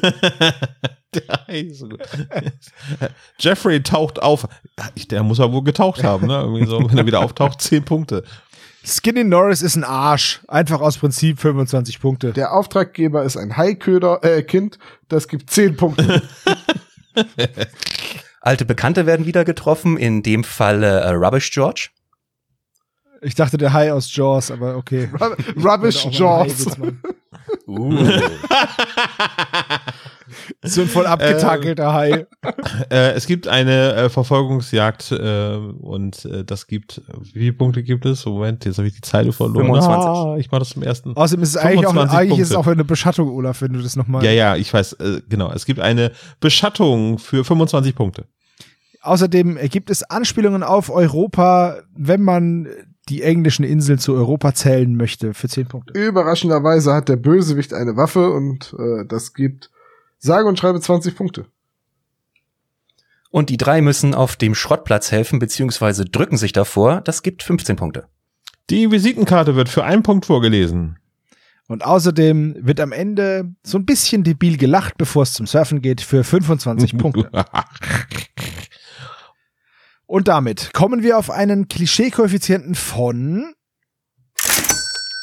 356 Punkten mit insgesamt 23 Klischees. Gutes oberes Mittelfeld. Mittlere Folge, würde ich sagen. Hm. Ja, alles in allem doch sehr Ja. mittelmäßig. Ich fand sie cool. Ja. Mir hat sie sehr gut gefallen. So, Stefan, Ja, definitiv. ähm, bist du bereit für ein Quiz? Ja, muss ich wohl durch, wenn ich Kuchen will, ne? Da musst du durch, wenn du Kuchen Yep. willst, definitiv. Äh, Das Ding ist, wenn du jetzt Ja sagst, ist es gelogen. Niemand ist bereit für diese Quizarten. ja, komm, lass uns durch. Oh nein, habt ihr das gehört? Habt ihr das gesehen? Das, das kann doch nicht richtig sein. Ein grünes Mikrofon.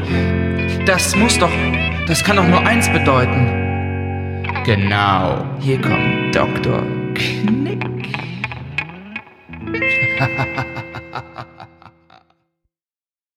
Hallo, Dr. Knobel. Hallo. Oha. Tom Hallo, hat sich für Dr. seine Knick. Geburtstagsfolge Verstärkung geholt. Ja, das ist Stefan. Bitte stellen Sie sich vor, Herr Knobel. Ich bin der Coolste hier. Ah, okay. Mit dem coolsten Move auf dem Board.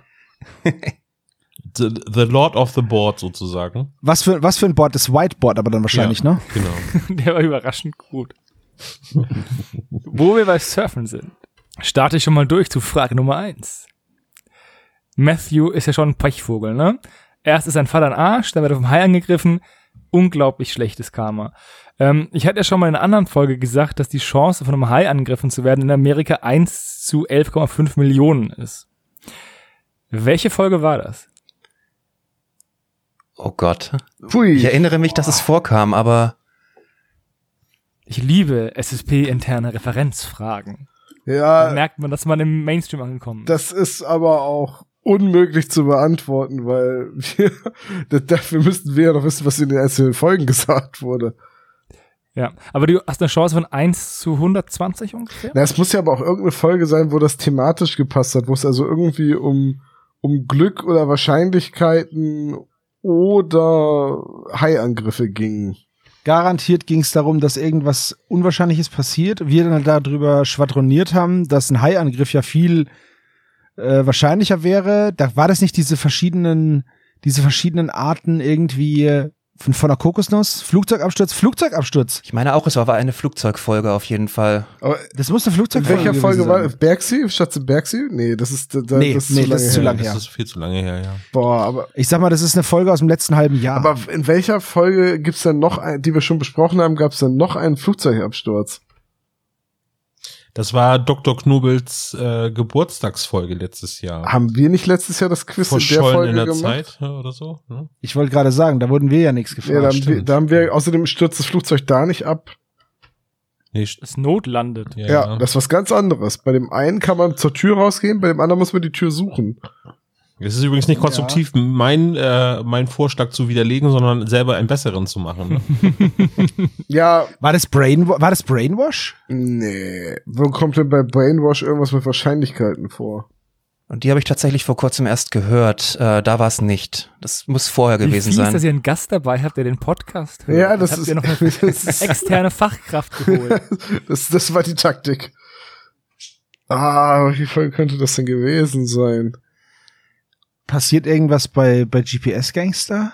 Nee, ne? Da rennen sie nur durch den Wald. nee, da passiert nichts. In der ganzen Folge passiert nichts. Am Ende wird jemand verhaftet. Oder gab es noch eine mit Glücksspiel, wo es dann insgesamt darum ging, ähm, andere Wahrscheinlichkeiten aufzuzählen? Ja, wir hatten mal so eine Wahrscheinlichkeitsfrage, ne? Also, achso, nee, das war bei den flüsternden Puppen mit dem, wie unwahrscheinlich eigentlich der Fall ist. Sehr ist die Antwort. Boah, das ist. Oder war das irgendwie das weiße Grab von wegen Wahrscheinlichkeit von einer Lawine versch verschüttet zu werden? Aber das ist ja auch schon ewig her. Ja, auch Nee, wieder das, wahr. ja. Hm. Geisterbunker war es dann auch nicht. Grusel auf Campbell Castle war es auch Schweigende nicht. Grotte Scrollt- mit den Delfinen? Scrollt jetzt bitte nicht durch die Folgenliste. Das wäre fies. Ist, als ob ich sonst noch wüsste, durch welche Folgen wir alle schon besprochen haben. Ich komme nicht drauf. Ey, keine Chance. Gebt ihr auf? Ich sag jetzt der Geist des Goldgräbers. Dann sag ich der Geisterbunker. Geisterbunker. Nee, Brain, Ja. ich nehme ich nehm jetzt Ich bin jetzt Brainwash. auch bei Geisterbunker. Okay. Okay, dann nehme ich aber das, was Olaf sagt. Ja, schließe mich auch der Olaf Gast an. noch irgendwas sagen? Ich weiß, dass es vorkam, aber ich habe keine Ahnung mehr wo. Da sieht man mal, wie aufmerksam du unseren Podcast hörst. wow, da sieht man mal, wie aufmerksam wir unseren Podcast aufnehmen. Also, ich finde es schön, dass ihr von vornherein euch auf diesen Flugzeugabsturz versteift habt. Ja, der kam drin vor, aber ihr musstet die Wahrscheinlichkeiten ordnen. Und eine davon das war ein. Flugzeugabsturz und die andere war ein Haiangriff und die Ja. andere war eine Vierlingsgeburt und die richtige Antwort Ah, doppelte Oh Täuschung. Gott, ja, ja, ja, ja. Nein, so dumm. tja, was soll's. oh no, anyway. Frage Nummer zwei.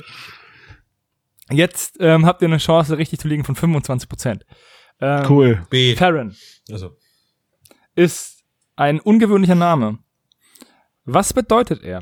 Ha, ich habe zwei Herleitungen gefunden. Einmal adventurous, also abenteuerlustig, und einmal äh, gut aussehende Ma Schankmarkt. Ich habe nur die eine gefunden. Die gut aussehende Schankmatt, nee, ähm, das Abenteuer äh, lustig. Dann würde ich sagen, ah, abenteuerlustig. Äh, Tom hat, hat wirklich recherchiert. What the fuck?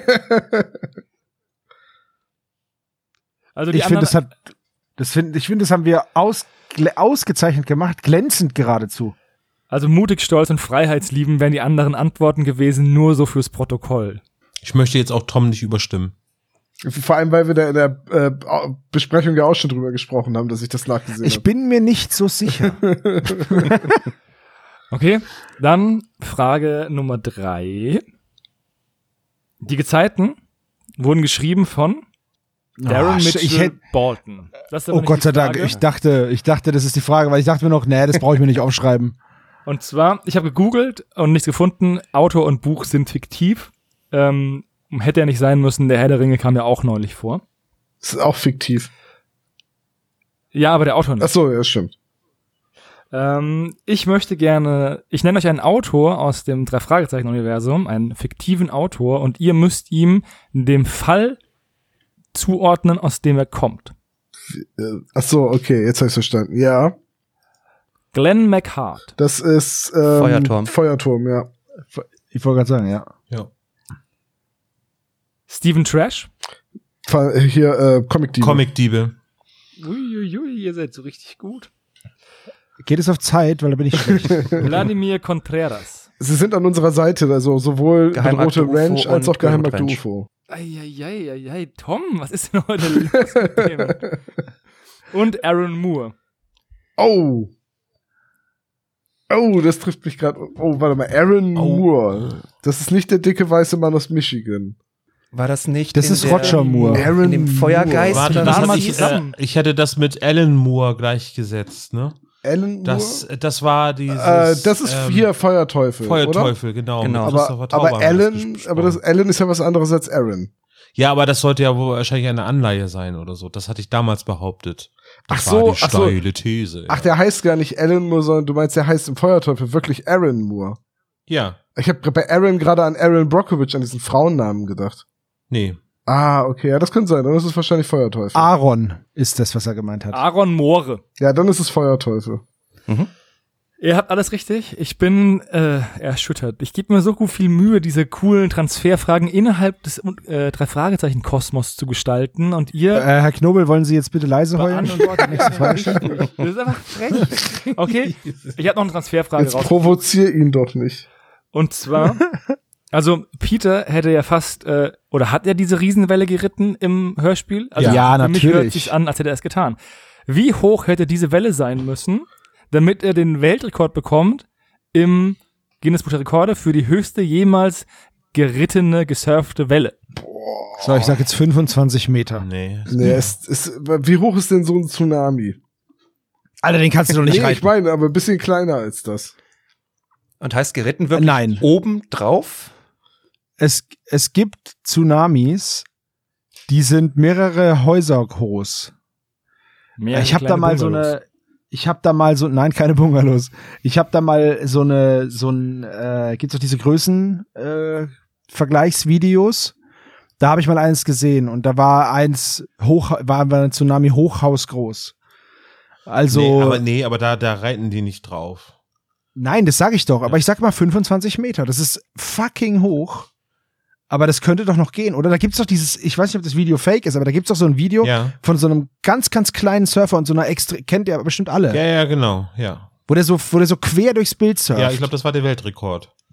und das ist doch, die sieht doch aus wie 25 Meter, oder? Äh, noch mehr. Warte mal, eben, aber so Servo hat in der letzten Zeit dann immer, immer ein mehr oder ein weniger gemacht. Komm her, dann sag ich, nee, es ist höher. Was hast du jetzt 26 Meter? oder was? 26 Meter, so, du Schuft. Ja, ich gebe Olaf mit, ich sage auch 26 Meter. Ja. Also der, die höchste Welle, die jemals gesurft wurde, laut offiziell anerkannt vom Guinness Buch der Rekorde, wurde von einem Österreicher vor Portugal gesurft, von einem Österreich-Deutschen. Ich dachte schon, wurde vom Österreich in den Alpen. Wie ist, denn der, wie ist denn der da hingekommen? Weiß ich nicht. So ein Also ist Es gibt keine direkte Seeverbindung von Österreich nach Portugal. Katapult. Ah, das erklärt's. Der ist ähm, halb Deutsch, halb Österreicher. Der hat dann so ein bisschen Zugang zum Meer. Achso. Auf jeden Fall ist diese Welle, Aber warte mal, wir müssen mal eben einmal Stefan noch eben abfragen, was er schätzt.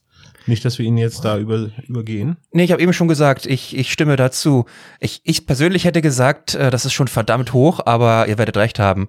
Ähm, alles drunter äh, ist dann wieder zu niedrig. Das ist ja wie so 73 Meter oder so. Wahrscheinlich ist es so eine utopische Größe. Nee. So. ja, die utopische Größe ist 26 Meter und 21 Boom. Zentimeter. Boom, ihr Bitches, ich hab's euch gesagt. Nein, Olaf hatte recht. Olaf hatte Nein, es ist aber, aber wer hat, ist okay, ist okay. Olaf hat aber nur aus Trotz das gemacht. Und sind wir mal ehrlich, die Marke hab ja wohl ich gesetzt. Das ist voll okay. Es geht ja nicht darum, dass wir das jetzt nicht, dass wir das, wir, wir lösen es ja eh gemeinsam. Sebastian, Aber ich kann- möchte bitte ich kann mal, mich aber beruhigen, der dass es Mann, appreciated wird. der Mann, der die gesurft hat, heißt Sebastian. Ja, natürlich heißt das Und so. mit Nachnamen Felten. Nee, Achso. Nee, mit. Nachnamen, der muss ein Öst österreichischer Name haben, sowas wie Steutner. Schickelgruber. Steutner, ja, das klingt sehr österreichisch. Steut- Ja gut, aber habe ich das geil geschätzt oder nicht? Respekt. Ja, ihr seid überraschend gut. Ihr habt schon drei von vier Fragen richtig. Mag ich nicht. Keine schöne, kein schöner Jahresabschluss. Haben wir Also, nicht schon vier Fragen richtig? Nein, ihr habt eine verkackt. haben wir es nicht endlich ja, geschafft stimmt. jetzt und können, Nee. und können Sie die wieder rausschmeißen, Herr Nee, Dr. nee, ich Dr. K? Frage Ich hatte mir nur gemerkt, dass wir Fall schon selbst. vier Fragen gemacht haben. Ich dachte gerade so, hä, vier Fragen hatten wir doch schon. Aber ja, stimmt, wir hatten eine nicht richtig. Der Peter ist der volle Surfpro und haut die Sprüche raus, die Surftricks und Surfbegriffe. Was für Surfbegriffe werden denn im Hörspiel alles genannt? Wipeout. Also White, Wipeout haben wir. Hang 10, Hang 5. Mhm. Wobei ich nicht weiß, ob Hang 10 überhaupt ein Begriff Ja, ist. ist es. Du, ja, Ist es, Kick, du musst, äh, Kickflip, der Kickflip wird genannt. und das ist zwar kein Waxing, Surf- also wachsen. Wachs, genau. Äh, Board, Lang, Ja, Longboard und Shortboard. Ähm, wobei Kickflip ist ja eigentlich ein Skateboard. ja, aber ist ja, aber ist ja auch ein ich, Trick. aber bei- es- Ja, ja, ich will's nur, ich will's nur äh, gesagt haben. Ähm, Stefan, los, komm, du, du hast doch den Surfer gesprochen, du. Ich war auch bei Hang 5, Hang 10 und Wipeout. Äh, Wipeout habe ich sogar gesagt, ähm, aber den hast du mir vorweggenommen. Hast du das Ich nicht auch mit dem, gerade. mit dem Kickflip gesagt? Äh, ja, doch, ich, ich übe den Kickflip. Doch, das war's. Du hast recht. Ja. Kennst du wieder meinen Text besser als ich hier? Mir ging es um die Tricks ähm, und nicht nur nicht nur Board und Longboard und so. Ähm, ihr habt alles richtig, alle vier richtig gesagt. Kaboom. Ähm, übrigens, ein Kickflip ist auf dem Surfbrett so gut wie unmöglich und es gibt mehrere ähm, Videos, also es gibt anscheinend auch von mehreren Surf ähm, Sachenhersteller ähm, Prämien für jemanden, der einen Kickflip macht und es und das halt aufnimmt auf Video und ich habe 20.000 Dollar gefunden als ähm, Belohnung für jemanden, der das hinbekommt und ich finde es so geil. Ähm, er übt seinen Kickflip und dann der andere, das ist überhaupt nicht beeindruckend. Ja, ich habe das auch gesehen. Also ich habe ein Video gesehen von jemandem, der 2017 den Kickflip gestanden hat. Also es ist offenbar Mhm. möglich. Aber es ist einer der schwersten Tricks im Surfen anscheinend. Naja, du musst halt Und- mit dem Surfbrett hochspringen und ihm in der Luft einen Tritt geben. Das ist halt schon nicht einfach. Mhm. Ja. Das war das äh, Quiz zu Im Auge des Sturms. Ihr habt vier von fünf Fragen richtig, was eindeutig daran liegt, dass ihr einen kompetenten Gast dabei hat, der echt einfach hart gecarried hat. Ja, Vermutlich Stimmt, ist das ja. der Grund. so ja. ist es. Ohne. Stefan wären wir aufgeschmissen gewesen. Mhm. Hätte ich gewusst, dass ihr jemanden dabei habt, der hier diese Begriffe auch noch gesagt hat, hätte ich die Frage geändert. In Begriffe, die jemand anders gesagt hätte. ja, wenn den Also ich dabei sag mal so- gehabt, das sind doch keine Anfänger. Eben. Wir sind immer, immer Können die alle haben, ne? Genau. Sascha Rottermund. Du darfst das nächste Mal mitmachen, Chris. Ja, wenn wir wieder über äh, das Auge des Sturms reden. Richtig, genau. Genau. So, ich habe, äh, wir verlinken euch dann natürlich noch ein Video über die Kickflips beim Surfen. Ich habe nämlich gerade eins gefunden von Soltan the Magician Torkos. klingt. Habe ich, habe ich, habe ich. Klingt ausgedacht. Sieht, sieht cool aus. Ähm, Kann sieht ich jetzt aber auch gar nicht was von so dem- schwer aus. Kuchen bekommen, der hier steht zwischen uns. Das ist, das ist eine Sandburg, Dr. Knobel, weil das eine Strandfolge ist. Hauen Sie rein. ja gut. Und mit dieser herben Enttäuschung verabschieden wir uns für dieses Jahr Allerdings. von Wir Toms haben noch eine Geburtstag. Folge, ne? Ich wollte gerade sagen. Ja, ja, vom, Ich, nur von Von Toms Nee, wir haben noch Geburtstag. keine Folge. Ähm, Es sei denn, ihr wollt uns überraschen. Ah ja, stimmt. Dieses Jahr Weihnachten fällt aus, hat äh, Alan Rickman Eben. entschieden. Gut. Also in dem Sinne dann. Bis zum nächsten Mal. Tschüss. Tschüss. Danke, Stefan, dass du da warst. Immer gern. Hä, wieso bedankst du dich jetzt? Danke, Stefan. Stefan, vielen, vielen Dank. Ich bedanke mich viel mehr als die anderen beiden. Danke, dass ich da sein durfte. Die haben sich schlecht bedankt. Ich bedanke mich ganz überschwänglich. Dankeschön. Er ist wie immer ein Teamplayer. Ja, auf jeden Fall. Ja. Tschüssikowski. Tschüss. Tschüss.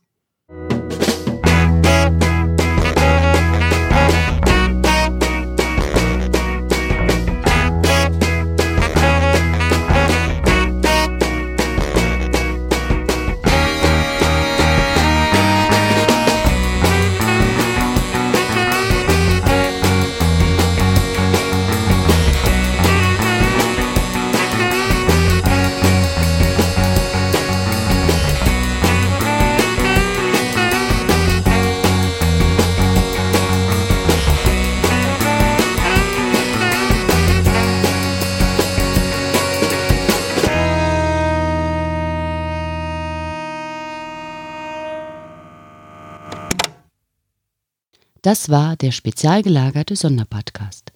Ihr könnt die Jungs unterstützen über patreon.com slash spezialgelagert oder über paypal.me slash spezialgelagert. Der SSP bedankt sich recht herzlich bei Dr. Orgel für das tolle Intro und der Station Voice Heinz Kreinbaum. Der SSP ist ein Hobbyprojekt und steht in keinem Zusammenhang mit Kosmos oder Europa. Ihr findet den SSP auf Facebook, Twitter und Instagram, jeweils unter Spezial gelagert sowie auf YouTube. Außerdem könnt ihr die Jungs auf dem SSP Discord-Server antreffen.